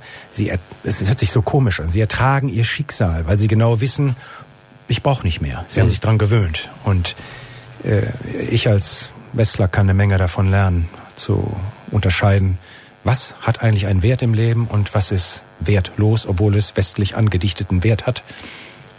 Das heißt, du bist dann auch einer dieser Menschen, die mit wenig Dingen im Leben auskommen, die also jetzt nicht äh, eine Riesenmenge an materiellen Dingen hinter sich herzerren noch so? Nee, ich habe ein paar Dinge, die mir ans Herz gewachsen sind. Es gibt gewisse Dinge, von denen ich mich nie trennen werde. Zum Beispiel meine graue USM-Wand. Die werde ich wahrscheinlich noch mitnehmen auf meine letzte Reise. Ähm, meine Frau hat sich langsam auch dran gewöhnt. Und ähm, aber ansonsten äh, habe ich schon von diesen Expeditionen auch den Mut mitgebracht zu sagen, äh, weniger ist doch deutlich mehr. Ich hatte mal unglaublich viele Bücher, die ich von Umzug zu Umzug immer mitgeschleppt habe. Und die Buchrücken fand ich ganz bunt und schön. Und irgendein Schlauberger hat mal gesagt, zeig mir dein Bücherregal und ich sag dir, wer du bist. Irgendwann habe ich den Mut auch aufgebracht zu sagen, ach, verkauf es. Und äh, jetzt habe ich den harten Kern meiner Bücher noch da und äh, das sind vielleicht 20 oder 30 Bücher und die werde ich sicherlich auch nicht äh, verkaufen. Und äh, ich habe den Mut zu sagen, weniger ist deutlich mehr und ich lebe da auch nach. Das ist eigentlich diese Idee, die Bruce Chatman, einer meiner Lieblingsautoren, auch praktiziert hat. Er ist eigentlich noch mehr, noch härter daran gegangen gesagt, all mein Besitz muss in einen Koffer passen, damit ich schön beweglich bleibe. Und das finde ich ein Wahnsinnsansatz für ein Leben. Gut, Bruce Chatwin war viel unterwegs, ne, immer ja. mit dem Moleskin-Notizbuch genau. und hat da vor sich hingeschrieben. Ich liebe sie auch. ja, ja, das wäre jetzt die nächste Frage gewesen. Sowas reißt wahrscheinlich dann schon mit. Also ja, ja. Tagebuch wird geführt in irgendeiner Form. Es muss auch ein Moleskine sein, kein Nachbau. Und äh, sie stapeln sich mittlerweile irgendwo bei mir im Büro oder in der USM hat. Ich weiß es nicht mehr, keiner. Irgendwo sind sie. Ich werde sie nicht wegschmeißen. Wenn du jetzt angekommen bist mit deinen 38 Kilo Gepäck, dann äh, stehst du da und äh, dann beginnt so eine Phase der, wenn ich das richtig verstanden habe, erstmal der Akklimatisierung. Das heißt, man muss sich überhaupt erstmal an diese Grundhöhe gewöhnen. Ne? Ja, Kathmandu liegt ein bisschen höher als München, das ist auch nicht so das Tragische. Mhm. Die Akklimatisation beginnt dann eigentlich, äh, wenn man, äh, wenn wir als Expedition ähm, Kathmandu verlassen und mit dem Helikopter nach Lukla fliegen. Das ist schon deutlich höher, es liegen ungefähr 2000 Meter. Ähm, und von dort beginnt ebenso dieser Akklimatisationsmarsch, also Approach March sagt man im Englischen. Und dann schraubst du dich Etappe, Etappe Richtung ähm, höher Richtung äh, Basecamp. Ähm, so eine Faustregel ist nicht mehr als vier bis 500 Höhenmeter Unterschied pro Tag, mhm. um dem Körper auch die Ruhe und die Zeit zu geben, sich langsam an diese Höhe zu gewöhnen. Und das ist das, die Grundvoraussetzung, überhaupt dann höher zu gehen. Dann bist du irgendwann in diesem Basecamp angekommen und wie, wie ist dieses Campleben? Was macht man dann da? Ich finde es spartanisch. Mir sagt es zu. Ähm, ich will diese Reduzierung auch. Mhm. Ich will mich einordnen in den Kontext. Ich muss äh, diese Spartanität haben und das Vergnügen daran haben, äh, um letztendlich mein Ziel nicht nur zu fokussieren, sondern dauerhaft über 70 Tage oder 75 Tage, und das ist eine Kraftanstrengung vor meinen Augen zu haben. Äh, ich hatte vorsichtshalber mir auf äh, ein elektronisches Gerät Hörbücher für vier Wochen Dauerhören gehört okay. und rückwirkend muss ich äh, geladen und rückwirkend muss ich sagen, ich habe glaube ich mal 20 Minuten irgendwo reingehört und äh, weil ich es einfach nicht wollte. Ich wollte nicht diese Ablenkung. Ich wollte das, was um mich herum ist, diese gewaltige Natur, diese Spartanität, äh, die auch eine Annehmlichkeit für mich bedeutet, das Reduzieren auf das Minimum, schlafen, essen, trinken, gucken, hören, Sinne schärfen, das wollte ich leben. Das ist für mich immens wichtig. Wie lange dauert diese Phase? sich an diese Spartanität zu gewöhnen? Nee, über, überhaupt diese, diese Phase im Basecamp dann auch. Ich meine, die Spartanität, sich, wenn es dir liegt, glaube ich, wirst du dich relativ schnell daran ja. gewöhnen können. Aber wie lange wie lang bist du in diesem Basecamp? Das Basecamp ist das erste Ziel ähm, am Ende von dem Akklimatisationsmarsch mhm. und äh, da bleibst du dann fünf Tage mhm. und dann sind wir wieder abgestiegen und haben einen anderen 6000er bestiegen zur Akklimatisation, gleich zweimal. Okay. Absolut brutale Anstrengung. Ähm, und sind dann wieder zurückgelaufen ins Basecamp, haben dann da ungefähr nochmal sechs Tage ähm, ähm, uns an die Höhe gewöhnt, an das Basecamp-Leben gewöhnt und von dort aus sind wir dann das erste Mal durch den Eisfall in den Kumm gegangen, haben dann letztendlich äh, die ersten Besteigungen gemacht am Everest. Auch das sind Etappen, äh, um das heißt, dann nochmal höher zu gehen. Steigt erstmal zwei Sechstausender einfach nur zum Training. Das ist der gleiche Berg, der Lobuche ist ein, ein 6000, ich glaube 6,4 ist der hoch. Ähm, und den haben wir innerhalb von vier Tagen zweimal bestiegen. Das ist ein Härteprogramm, das ist äh, nicht ohne. Und äh, spätestens da war auch letztendlich meine ganze Kondition aufgebraucht und meine Muskeln äh, weg, wie verdunstet. Ja, das ist das, was ich mir gerade denke. Ich denke, du trainierst ja vier Jahre drauf hin und dann powerst du dich an äh, an dem Berg daneben aus. Also das ist für den Laien im ersten Moment klingt das unlogisch. Es ist unlogisch. Ähm, äh, für einen Laien, es ist aber ganz wichtig. Wir haben sogar auf dem Gipfel ein kleines Plateau eine Nacht äh, geschlafen. Mhm. Ähm, das hat mir keine Probleme gemacht. Ähm, aber es, es, es ist schon auch eine Vergeudung von Kraft. Aber das ist ein Investment, was man, was ich tätigen muss, um letztendlich mich an diese Höhe zu gewöhnen. Ähm, letztendlich ist er so hoch, der Gipfel, wie das Lager 2 am Everest, um da mal eine Relation herzustellen. Mhm. 6400 und äh, dort eine Nacht zu schlafen, ist ganz wichtig, um überhaupt die physischen Voraussetzungen zu haben, dann letztendlich anzufangen, Everest zu besteigen. Und dieses, dieses reine Besteigen des Everests, wie lange dauert das? Dann? Der Summit Push, so nennt man das, also der Gipfelgang, äh, dauert acht Tage.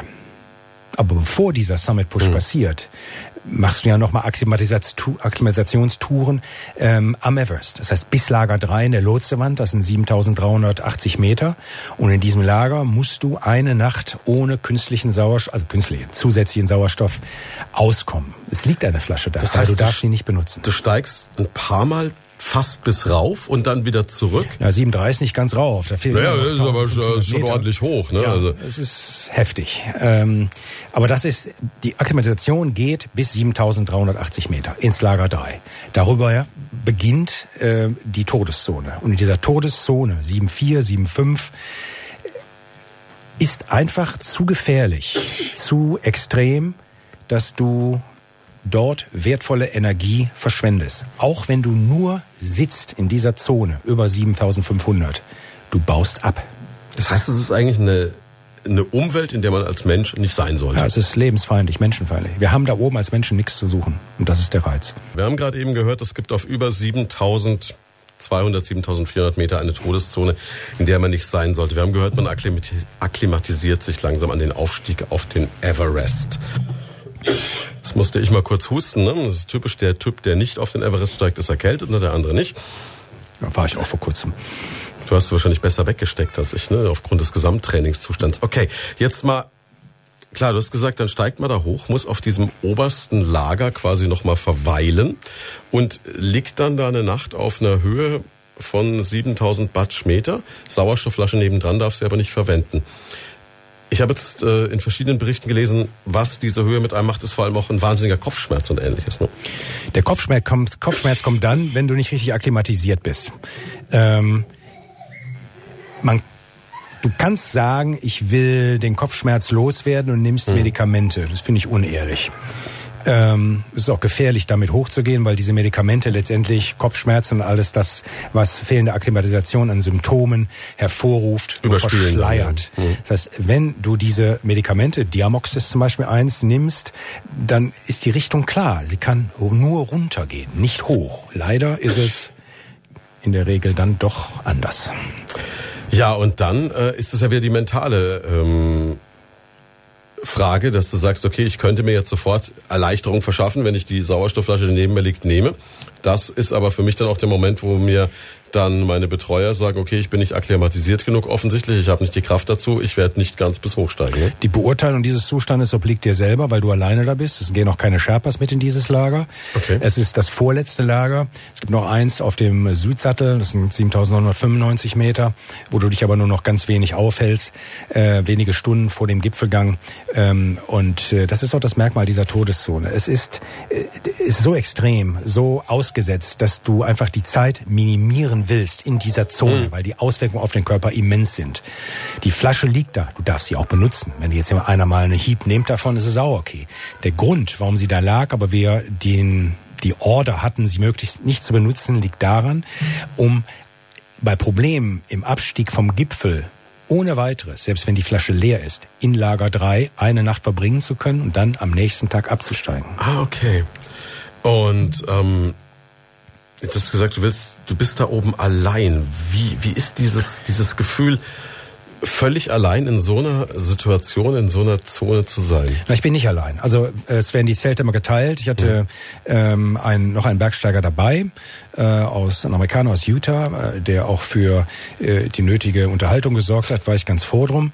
Und äh, dann liegst du halt mit zwei Leuten dort äh, in dem Zelt. Und du kommst so um 15 Uhr nachmittags da an und musst die den restlichen Tag dann verbringen und die Nacht irgendwie überstehen. Und äh, das ist schon eine psychische Belastung, die du erstmal ertragen musst und mit der du umgehen musst. Das ist, ist sehr, sehr ausgesetzt und äh, eine, eine wahnsinnige Belastung. Und äh, das Einzige, was bei mir hilft, äh, ist auch darüber nicht nachzudenken, wo bin ich? Ich nehme das wahr, was um mich herum ist. Und gerade vom Lager 3 in der Lotsewand rein in den Western Kumm ist eigentlich ein Bild, was in jedem Buch vom Everest drin ist. Das ist schon eine Belohnung auch. Aber ich blende den Rest aus, diese Konsequenzen. Und äh, bei mir läuft dann ein Film ab, der mich psychologisch entspannt. Ja, ich benutze auch, wenn Sturm ist, Ohrenstöpsel, Ohrstöpsel, um letztendlich den Lärm nicht zu hören. Lärm ist mhm. auch Stress. Aber ich visualisiere mein Ziel, ich verbinde mich mit dem Ziel, ich erinnere mich an Urlaube, die ich gemacht habe, ähm, also richtige Urlaube mit einem Bett und einem Strand und äh, Gymroom daneben und äh, Familie und sowas, um einfach positive Gedanken zu haben, weil diese positiven Gedanken sorgen letztendlich für eine Erleichterung und das ist immens wichtig und da sind wir beim Thema Mentaltraining, um diese Strapazen, diese psychischen Strapazen da oben auszuhalten, weil sonst gehst du vor der Hunde. Was ist das Schlimmste, die Höhe oder die Kälte? Ähm, 7,3 ist noch nicht schlimm für mich. Das ist das Ausgesetztsein, die psychische Belastung. Es ist nachts sehr kalt, aber du hast deinen Daunenanzug an, deinen Schlafsack, äh, du hast deine Schuhe an im Schlafsack. Ähm, es ist das Gefühl, da oben zur Akklimatisation bleiben zu müssen. Du hast natürlich die Option, immer abzusteigen, aber mhm. ich möchte da oben bleiben und ich will da oben bleiben, weil sonst werde ich mein Ziel nicht erreichen. Und das sorgt schon für, äh, das ist die Hauptbelastung. Die Temperatur ist mir egal.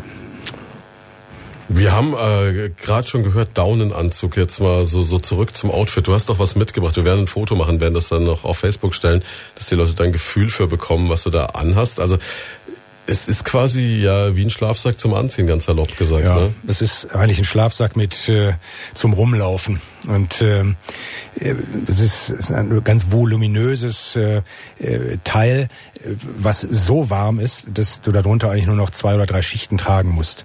Und ähm, ich habe zum Beispiel vergessen, den Anzug zuzu, also den Reißverschluss zuzumachen oben auf dem Gipfel und ich habe nicht gefroren. So hat er mich warm gehalten. Also es ist ein, ein faszinierendes Gerät. Es ist beste Qualität, auch von Sherpa Adventure Gear.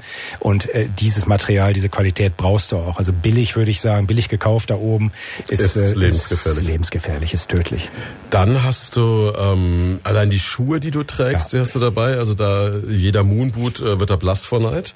Es ist im Prinzip ein Moonboot, nur dieser Moonboot, den ich da oben antrage, äh, das ist, der hat eigentlich äh, Schuh im Schuh, ähm, unglaublich dick, unglaublich äh, angenehm, trotz dieser dieser dieses dieser Größe zu tragen.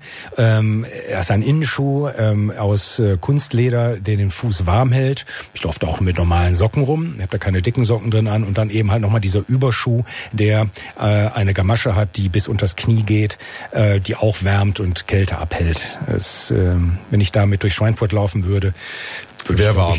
Wäre warm und ich würde sofort verhaftet. ich freue mich auf das Foto, das wir nachher noch machen. Ja. Ähm, jetzt so die, die ganz banalen Dinge des täglichen Lebens. Ich meine, wenn du jetzt anfängst und da oben sagst, okay, ich will jetzt mal einen Tee trinken oder ich will was Warmes trinken.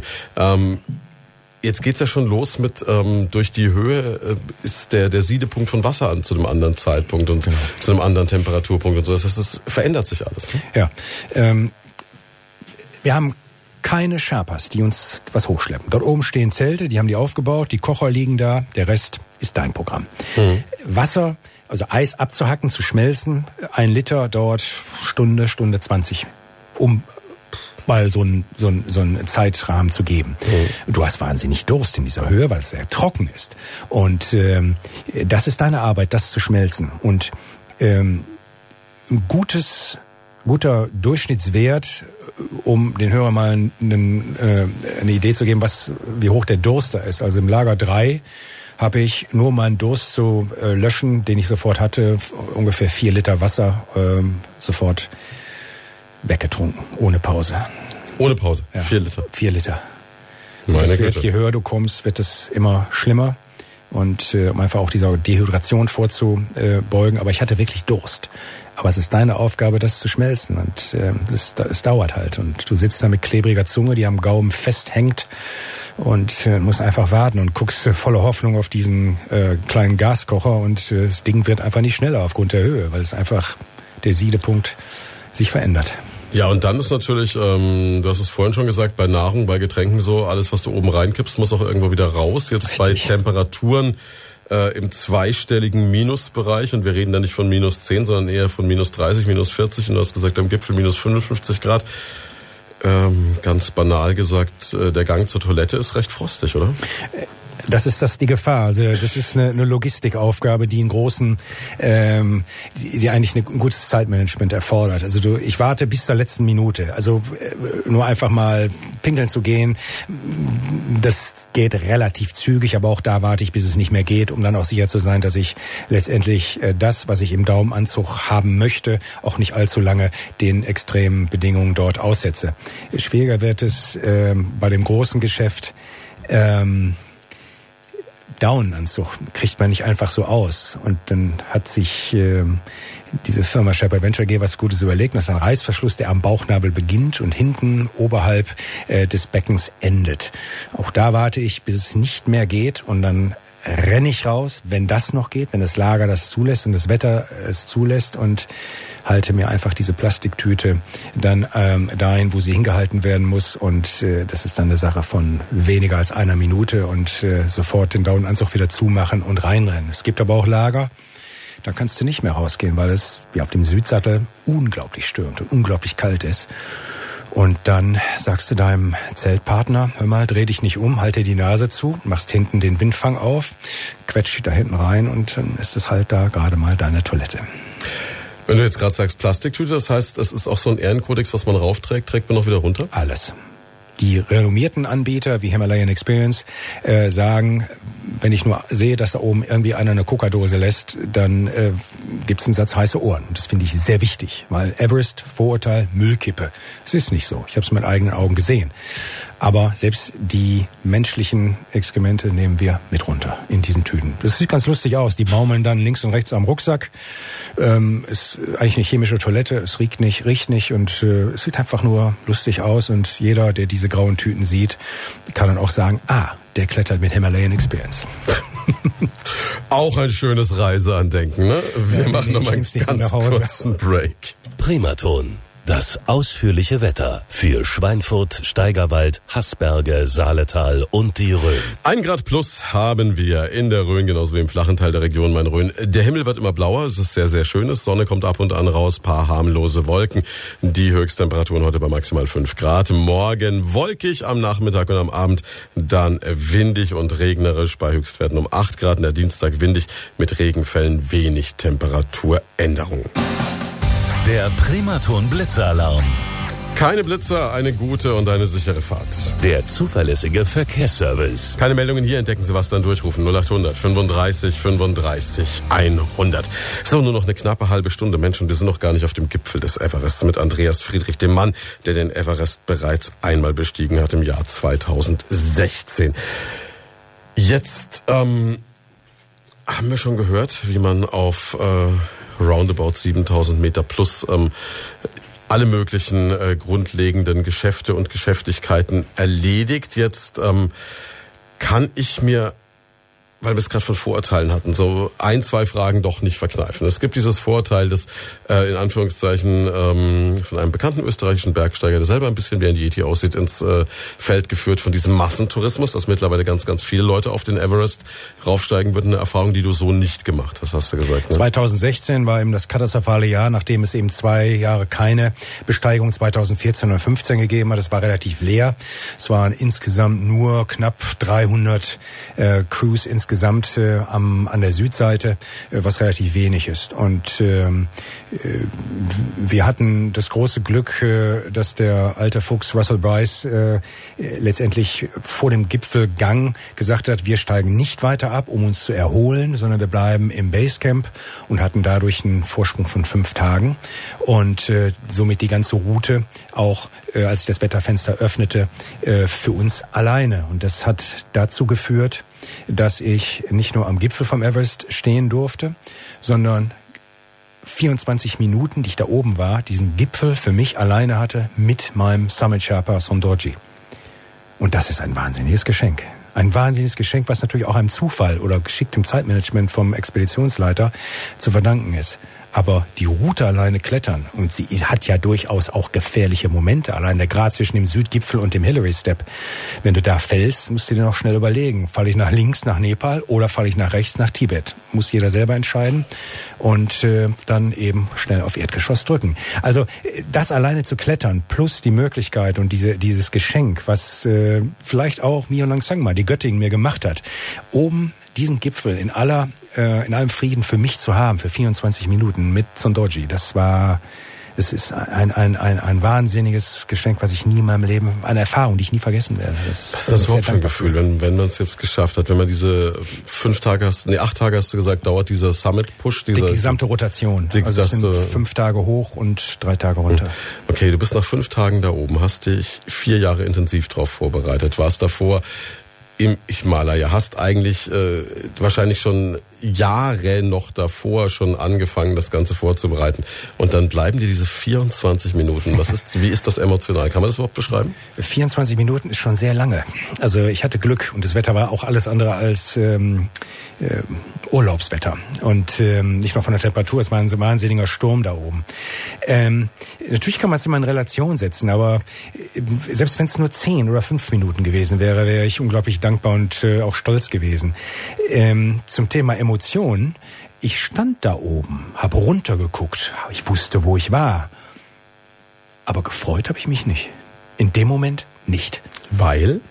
Weil mein Körper weit vorher schon mir letztendlich gesagt hat, schone deine Kräfte, flipp nicht aus, der Abstieg, das ist dein Programm, wo es zu überleben gilt, weil in dem Moment fehlt dir das Adrenalin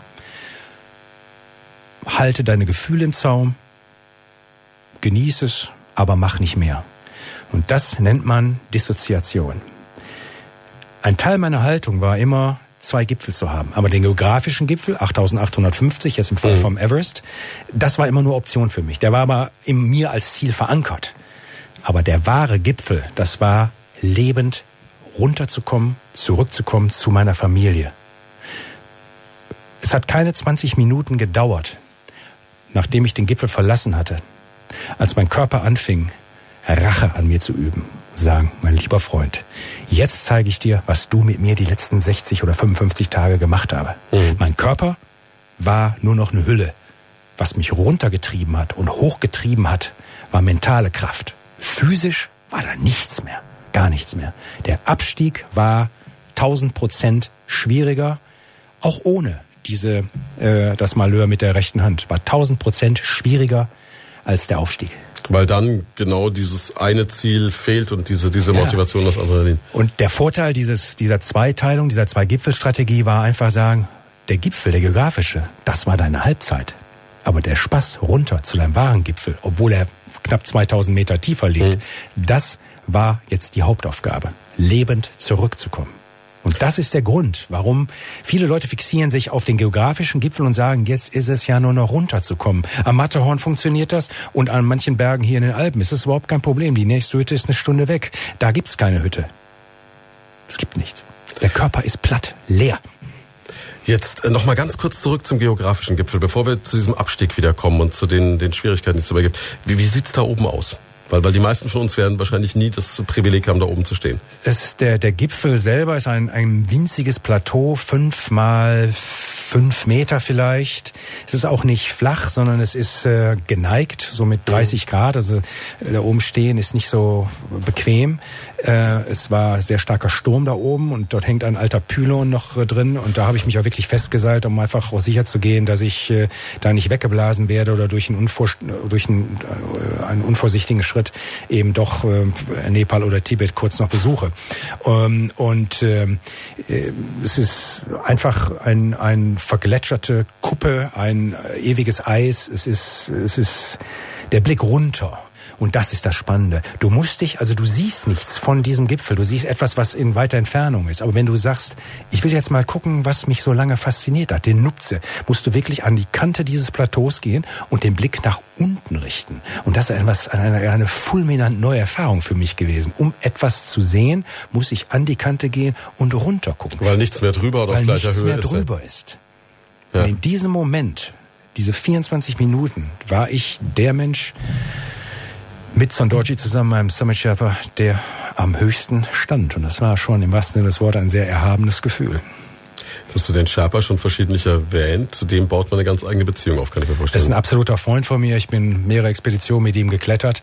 Äh, Wir verstehen uns blind. Er spricht sehr gut Englisch. Aber es ist eine sehr empathische Freundschaft. Und äh, immer wenn ich da bin, er lebt in Kathmandu, äh, sehe ich ihn auch vor der Expedition. Wir gehen zusammen essen und äh, äh, quatschen wie zwei senile alte Herren über das, was wir schon gemacht haben und auch noch machen wollen. Der Abstieg, jetzt hast du schon gesagt, man ist da allein, da gibt's keine Hütte, da gibt's niemanden, der ihm hilft. Das heißt, wenn da oben irgendwas schief geht, dann ist das auch gleichbedeutend mit das war's. Ne? Richtig, weil äh, kein Sherpa wird sein Leben oder das seiner Familie ähm, oft zur Disposition stellen, nur weil ich da oben stehe und nicht mehr weiterkomme. In dem Moment äh, wird ausgeklingt, äh, vielleicht wird sie noch verabschiedet und der steigt eiskalt nach unten. Und das, Das heißt, ist sein gutes Recht. Wenn du jetzt äh, theoretisch sagen würdest, es ist vorbei, ich kann nicht mehr, dann lassen die dich da sitzen. Ja, Das ist dir auch vorher bewusst. das ist mir bewusst. Jetzt gibt's immer diese Geschichten, die erzählt werden, dass wenn man da rauf oder runter steigt, dass man an genau diesen Menschen vorbeikommt, die es nicht geschafft haben. Ja, ich habe einen gesehen, das äh, der gute Mann, ein Italiener, der heißt Black White Man, äh, weil sein Gesicht auf einer Seite weiß ist, also alabasterweiß, und ein, äh, das die andere Hälfte dieses Gesichtes äh, schwarz ist, weil sie erfroren ist. Und ähm, ich habe ihn so aus 100 Metern, 150 Metern gesehen. Er sitzt da wie, wie eine Statue, als wenn er sich gerade hingesetzt hätte und eine Brotzeit macht. Ähm, ich glaube, er ist aus der Saison 2013. Die Leichen die gibt es. Aber sie werden, wenn die Route verlegt wird für die nächste Saison, sofern sie zu nah an der Route liegen, ähm, losgeschnitten und dann die Kangshung-Wand runtergeschmissen oder in eine Gletscherspalte geschmissen. Ähm, auch das ist Glaube der Sherpas, eigentlich die sehr abergläubig sind über den Tod am Berg. Und das wollen sie nicht sehen. Was für uns auch gut ist, weil ein Toter, der dort liegt, für mich wäre ein Mahnmal. Ich habe mich da auch mental mit auseinandergesetzt. Aber es ist trotzdem nicht schön, dort einen Menschen zu sehen. Jetzt muss man aber trotzdem ja einfach äh, auch mental damit fertig werden, auch im Vorfeld und auch dann dort äh, vor Ort besonders, da wirst du es wahrscheinlich wegblenden, kann ich mir vorstellen, dass das Ganze ja eine, eine Kiste auf Leben und Tod ist.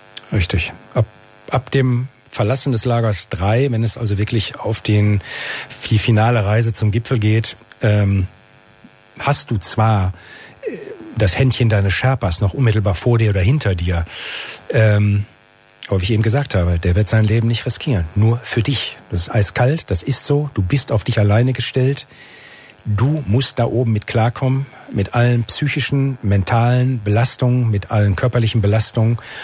Und ähm, es liegt an dir, ob du Erfolg hast und wieder zurückkommst oder ob du dich dorthin setzt und dann eben Ist es dann auch ab dem Lager 3, wo man dann mit Sauerstoffunterstützung dann arbeitet? Oder? Wir haben es genommen ab Lager 3. Ähm, ich halte das für äußerst klug und ich bin dankbar, dass du es ansprichst und vielleicht auch hier mal für die Hörer ein Vorurteil aus dem Weg zu räumen. Ähm, der von dir erwähnte, erwähnte Österreicher äh, mit Yeti-Gesicht sagt ja immer, jeder kann's mit Sauerstoff. Dem widerspreche ich ganz vehement. Der Vorteil und der einzige Sinn, künstlichen Sauerstoff, zusätzlichen Sauerstoff zu nehmen, ist der, um deinen Körper warm zu halten. Mhm.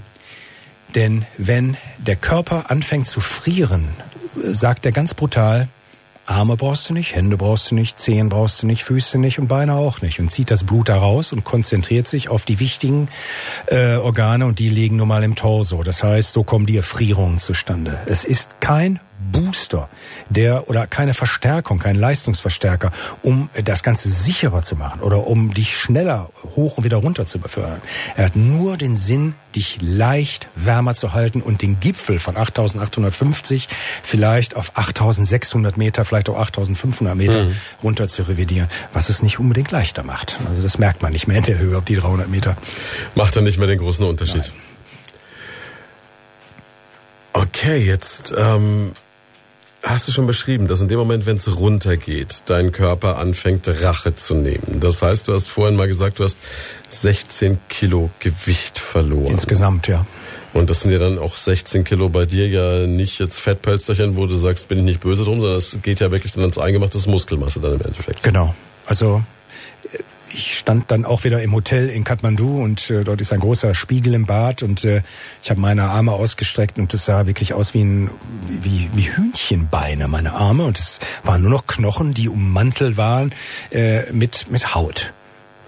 Das ist auch das, was das Training eigentlich so sinnlos macht. Das, was ich mir jetzt antrainiere an Kraft. Wird alles weg sein. Wird weg sein, wird weggebrannt werden, äh, wie Butter in der Sonne. Dort oben, je höher ich komme. Und das gehört dazu. Es ist, es ist so, fertig. Und, ähm, wenn man dann, wenn man dann zurückkommt, was ist das Erste, was man tut? Also erstmal richtig futtern oder erstmal schlafen oder, oder kommt dann irgendwann mal dieser Moment, wo man realisiert und dieses, dieses Glücksgefühl eigentlich empfinden kann?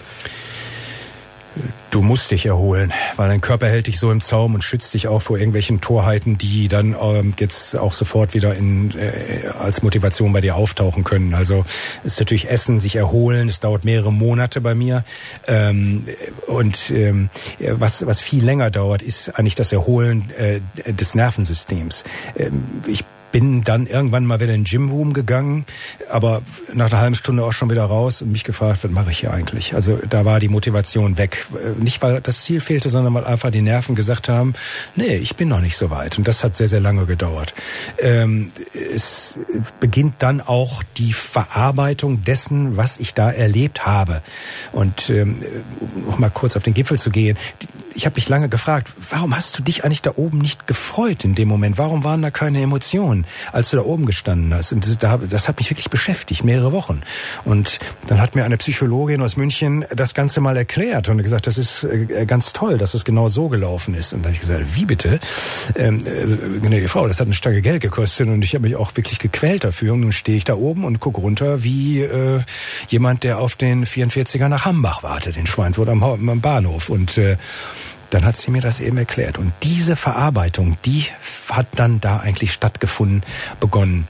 Und äh, es, es ist immer noch so, dass immer noch Splitter da sind, die ich nicht verstehe und äh, die ich gerne verstehen möchte.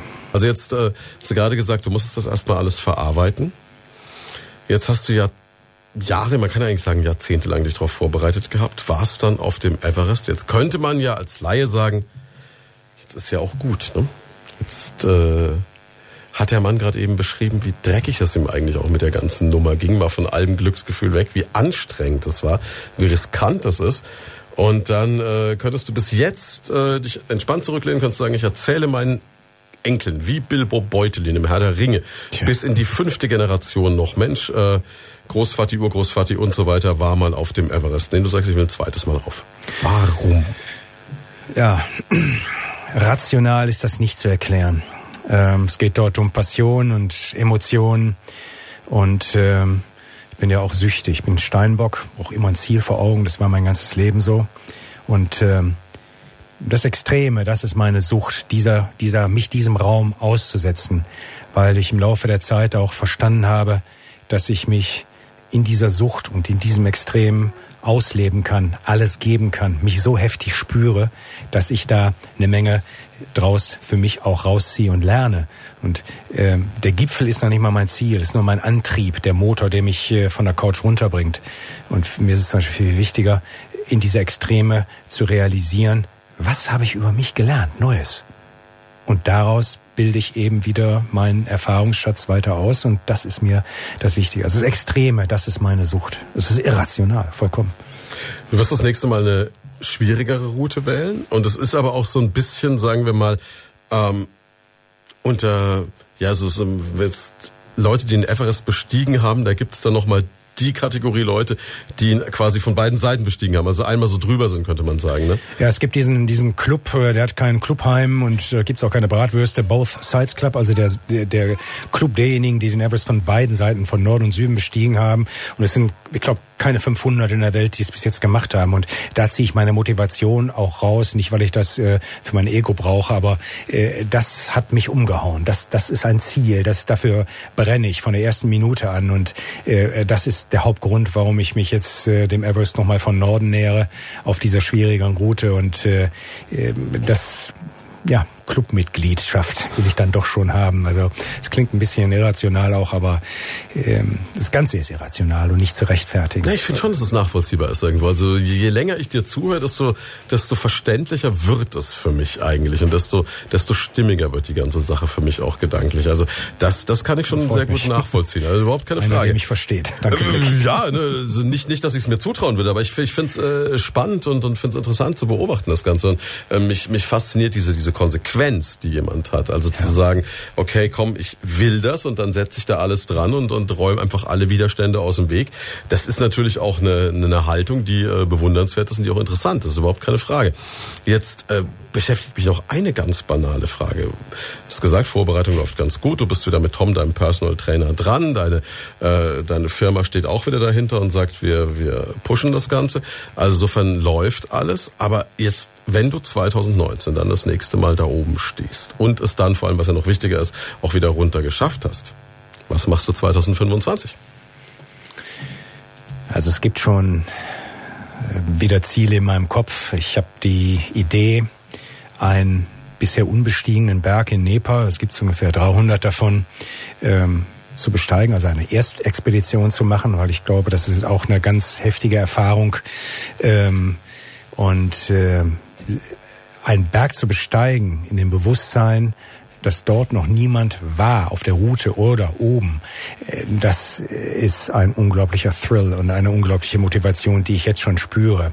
Aber äh, ich denke, dass das, ich denke, dass das wird kommen. Wann weiß ich nicht, aber es wird bald kommen. Und ähm, ich spüre jetzt schon, äh, wenn ich dir das erzähle, auch wieder diesen Antrieb und dieses Kochen von dem Feuer in mir äh, dafür. Aber es ist unklug, sich jetzt da äh, mit zu beschäftigen. Und äh, meine Konzentration gilt jetzt erstmal 2019. Aber ich habe vor dem Ziel 2019 2019 schon wieder das Ziel danach. Und ähm, das bin halt ich. Und Jetzt äh, haben wir über eine Sache noch gar nicht gesprochen, obwohl du heute Geburtstag hast. Und das mag jetzt unglaublich despektierlich klingen, aber viele Leute, die uns zuhören, werden jetzt denken, okay, jemand, der den Everest besteigt, in welchem Alter wird er sein? Macht man sowas mit, mit 25, mit 30, mit 35? Jetzt verraten wir mal, dass du 2019 in einem Alter sein wirst, wenn du den Everest besteigst, wo man sagen würde, beim Fußball wärst du vermutlich in einer Altherrenmannschaft.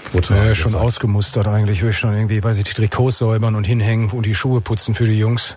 Ähm, der Jüngste, der auf Everest war, war ein 13-Jähriger. Es ist äh, vollkommen äh, unnötig, 13-Jährigen sowas zuzumuten. Das waren eher die Eltern, die ihn da hochgetrieben haben. Ich finde sowas verantwortungslos. Äh, ich bin heute jetzt 56 geworden, äh, fühle mich jung. Für mich ist das eine Zahl. Es, ist, es gibt Leute, die machen es mit 20, mit 25, die machen es mit äh, 70 oder 75. Es gab eine Zeit lang auch mal äh, den Spleen, dass sich alte Japaner mit alten Nepalesen und Tibetern ähm, äh, um den Altersrekord auf dem Everest gestritten haben. Das ist genauso unverantwortlich, weil der Körper ist halt 70, 75, 80 Jahre. Also was soll das? Geht mhm. kegeln, nicht? Also das ist Aber du wirkst auch auf mich jetzt kein Stück weit wie ein 56-Jähriger. Nee, so fühle ich mich auch nicht. Aber aber ich kann die Zahl nicht zurückschrauben. Aber das ist es dann im Endeffekt auch nur eine Zahl. Jetzt ähm, hat uns gerade eben noch äh, jemand sogar geschrieben, alle Achtung für die Leistungen und humanitäre Idee ähm, des Beitrags über die Himalaya-Besteigung. Gut, derjenige hätte dann äh, noch die Frage hinten angeschoben, ob man sowas nicht, äh, die humanitäre Idee nicht auch im eigenen Land unterbringen könnte. Das ist, denke ich, eine persönliche Präferenz, je nachdem, wo man das eben möchte. Du hast dich entschieden, das Ganze vor Ort in Nepal zu tun nutzen wir doch die letzten Minuten noch, um nochmal auf dieses Projekt auch zu sprechen zu bekommen. du hast dieses mountainprojects.de. Du gesagt, ihr baut Schulen in Gegenden, in die man eigentlich so normalerweise gar nicht hinkommt, wo der Lehrer und das Schulbuch sich schon schwer tun, überhaupt die Schüler zu erreichen. Ja, wo es teilweise auch keinen Lehrer gibt, wo es einfach keine Schule gibt, wo die Kinder äh, zwangsläufig ähm, äh, gezwungen sind, äh, zum Überlebenskampf der äh, elterlichen Familie beizutragen. Und äh, das finde ich sehr, sehr schade. Und äh, jedes Kind sollte zur Schule gehen und eine, eine, eine gewisse Bildung genießen. Und äh, äh, da kommen wir wieder hin. Also Expeditionen sind sehr ausgesetzt und diese Gegenden, wo wir die Schulen bauen, sind auch sehr, sehr ausgesetzt. Da fährt kein Bus, da könnte man mit dem Helikopter hinkommen. Äh, ich erinnere mich an ein, an ein Projekt südlich von Giri in den Hochbergen. Äh, da dauert allein die Fahrt von Giri aus mit dem Jeep anderthalb Tage, um da hinzukommen, weil da gibt's keine Wege und äh, Straßen. Es ist einfach, es ist unglaublich beschwerlich. Und das ist mein Ziel, den Kindern Schulen zu bauen, damit sie sagen können, wow, Jetzt können wir vielleicht mit dieser Bildung und einem, einer besseren Perspektive für ein Leben etwas zurückgeben in unserem Dorf. Und das muss der Sinn und das Ziel von, nennen wir es mal, Entwicklungshilfe sein. Irgendwann die Eigenständigkeit zu garantieren und dann diesen Kreislauf zu starten. Kinder geben etwas zurück an ihre Familien, an ihre Dörfer. Nichts anderes hat Edmund Hillary gemacht, mit dem ich mich sicherlich nicht vergleichen möchte. Jetzt äh, bist du im Endeffekt dann dabei, gerade dafür auch, oder was heißt gerade eigentlich die ganze Zeit, du, du sammelst natürlich auch Spenden, du suchst Leute, die sich damit beteiligen und es gibt auch wirklich für jeden, der uns jetzt zuhört, die Möglichkeit, da auch was damit für zu tun. Ne? Ja, es gibt ein sehr einfaches Formular auf der Seite. Ähm, wir sammeln die Spenden über Better Place ein. Das ist eine Plattform, wo auch Miseria das Rote Kreuz Spenden äh, generiert und die verwalten das für uns sehr aufwendig und ich bin dankbar, dass die äh, Jungs und Mädchen das von Better Place für uns machen. Es ist ganz einfach zu finden auf der Webseite mountainprojects.de und und ähm, alle Vorträge, die ich zum Beispiel halte, äh, diese Honorare behalte ich nicht. Die gehen einfach auch als meine Spende in dieses Projekt. Und das ist mein Beitrag, äh, den ich dadurch leiste. Das heißt, jede Firma, äh, die oder jeder Unternehmer, der mich bucht für einen solchen Auftrag, äh, leistet natürlich ein Honorar, aber das ist auch eine karitative Sache, denn dieses Honorar behalte ich nicht. Es geht in diese Dörfer, in diese Schulen.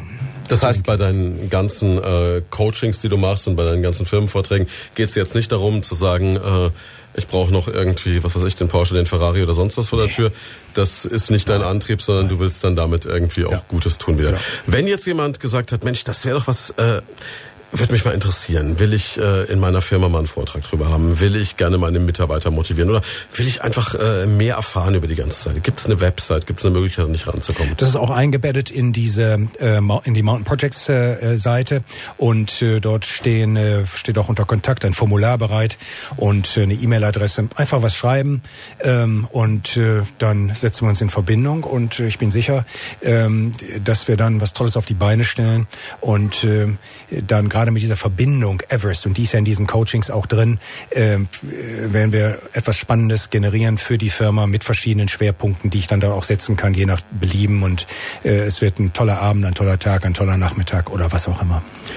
Ich bin mir ganz sicher, wir werden uns hier wiedersehen und werden da definitiv noch mehr drüber reden. Das ist extrem spannend. Also jetzt hast du noch was ganz Besonderes mitgebracht. Das wäre jetzt fast untergegangen. Ja. Und das ist aber so unglaublich. Also es ist das, das Originellste, was jemals ein Studiogast in 20 Jahren Radio mitgebracht hat. Ja, danke fürs Kompliment. Also ich habe mir überlegt, ich bin ja äh, gut erzogen und habe gesagt, äh, immer wenn du irgendwo eingeladen wirst, musst du dem Gastgeber was mitbringen. Und dann habe ich mir überlegt, was mache ich? Ja, hm, hm. Und dann habe ich gedacht, Moment. Moment, füll doch etwas in ein Fläschchen und es sieht aus wie Wasser und es ist auch Wasser, nämlich das geschmolzenes Eis, was ich dir mitgebracht habe vom Gipfel des Mount Everest. Und es ist nicht Leitungswasser, sondern es ist authentisch.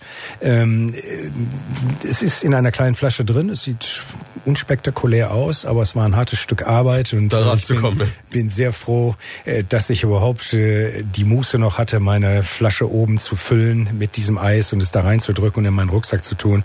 Und Und äh, ich freue mich sehr, dass ich dir dieses exquisite Geschenk äh, heute hier übergeben darf. Ja, vielen, vielen Dank. Ich werde es in Ehren halten. Ich habe schon gehört, man muss es äh, im Schatten aufbewahren. Ja, es ist nicht, es ist eine Flasche, die ist fest zugeschraubt, aber es ist halt nicht luftdicht und äh, wir wollen es ja vor der Verdunstung retten. Insofern biete kein Sonnenlicht äh, in Schatten auf den Schreibtisch ähm, und dann wir werden es in Ehren halten. Ja. Das ist das Erstaunlichste, was uns jemals jemand mitgebracht hat. Vielen Dank dafür. Ich danke dir. Und vielen Dank für die zwei Stunden auch noch am Geburtstag, ne? was wir auch noch gar nicht gesagt haben. Du, du hast auch so ein Händchen für äh, Tage. Ne? Du hast den Everest erstmal bestiegen am Freitag den 13. Freitag ne? der 13. ja war nie, ich bin nicht abergläubig, aber es, es hatte schon was und äh, ich, der Tag hat vollkommen den Schrecken verloren, wenn er denn jemals eine hatten und äh, für mich ist es ein sehr, sehr besonderer Tag seit 2016. Jetzt noch abschließende Frage vom Zeitfenster her. 2019, wann etwa wirst du den Everest wieder besteigen? Steht schon fest? Ende März geht die Expedition los bis äh, ungefähr Anfang, Mitte Juni. Irgendwo kommt dann das Wetterfenster. Wir sind sehr gespannt. Wünschen natürlich alles Gute und Vielen vor allem äh, Gesundheit ist wahrscheinlich das Wichtigste, was man dir wünschen muss. Ne? Danke, Blackie. Wunderbar. Ja, ich habe mich sehr gefreut, hier zu sein und den Hörern was zu erzählen heute. Noch einen schönen Geburtstag. Danke. Wir machen jetzt gleich noch ein Foto im Daunenanzug mit Helm und äh, festen Schuhen. Das sehen Sie in Kürze dann bei uns im Internet. Und jetzt gibt's noch ganz kurz das Wetter.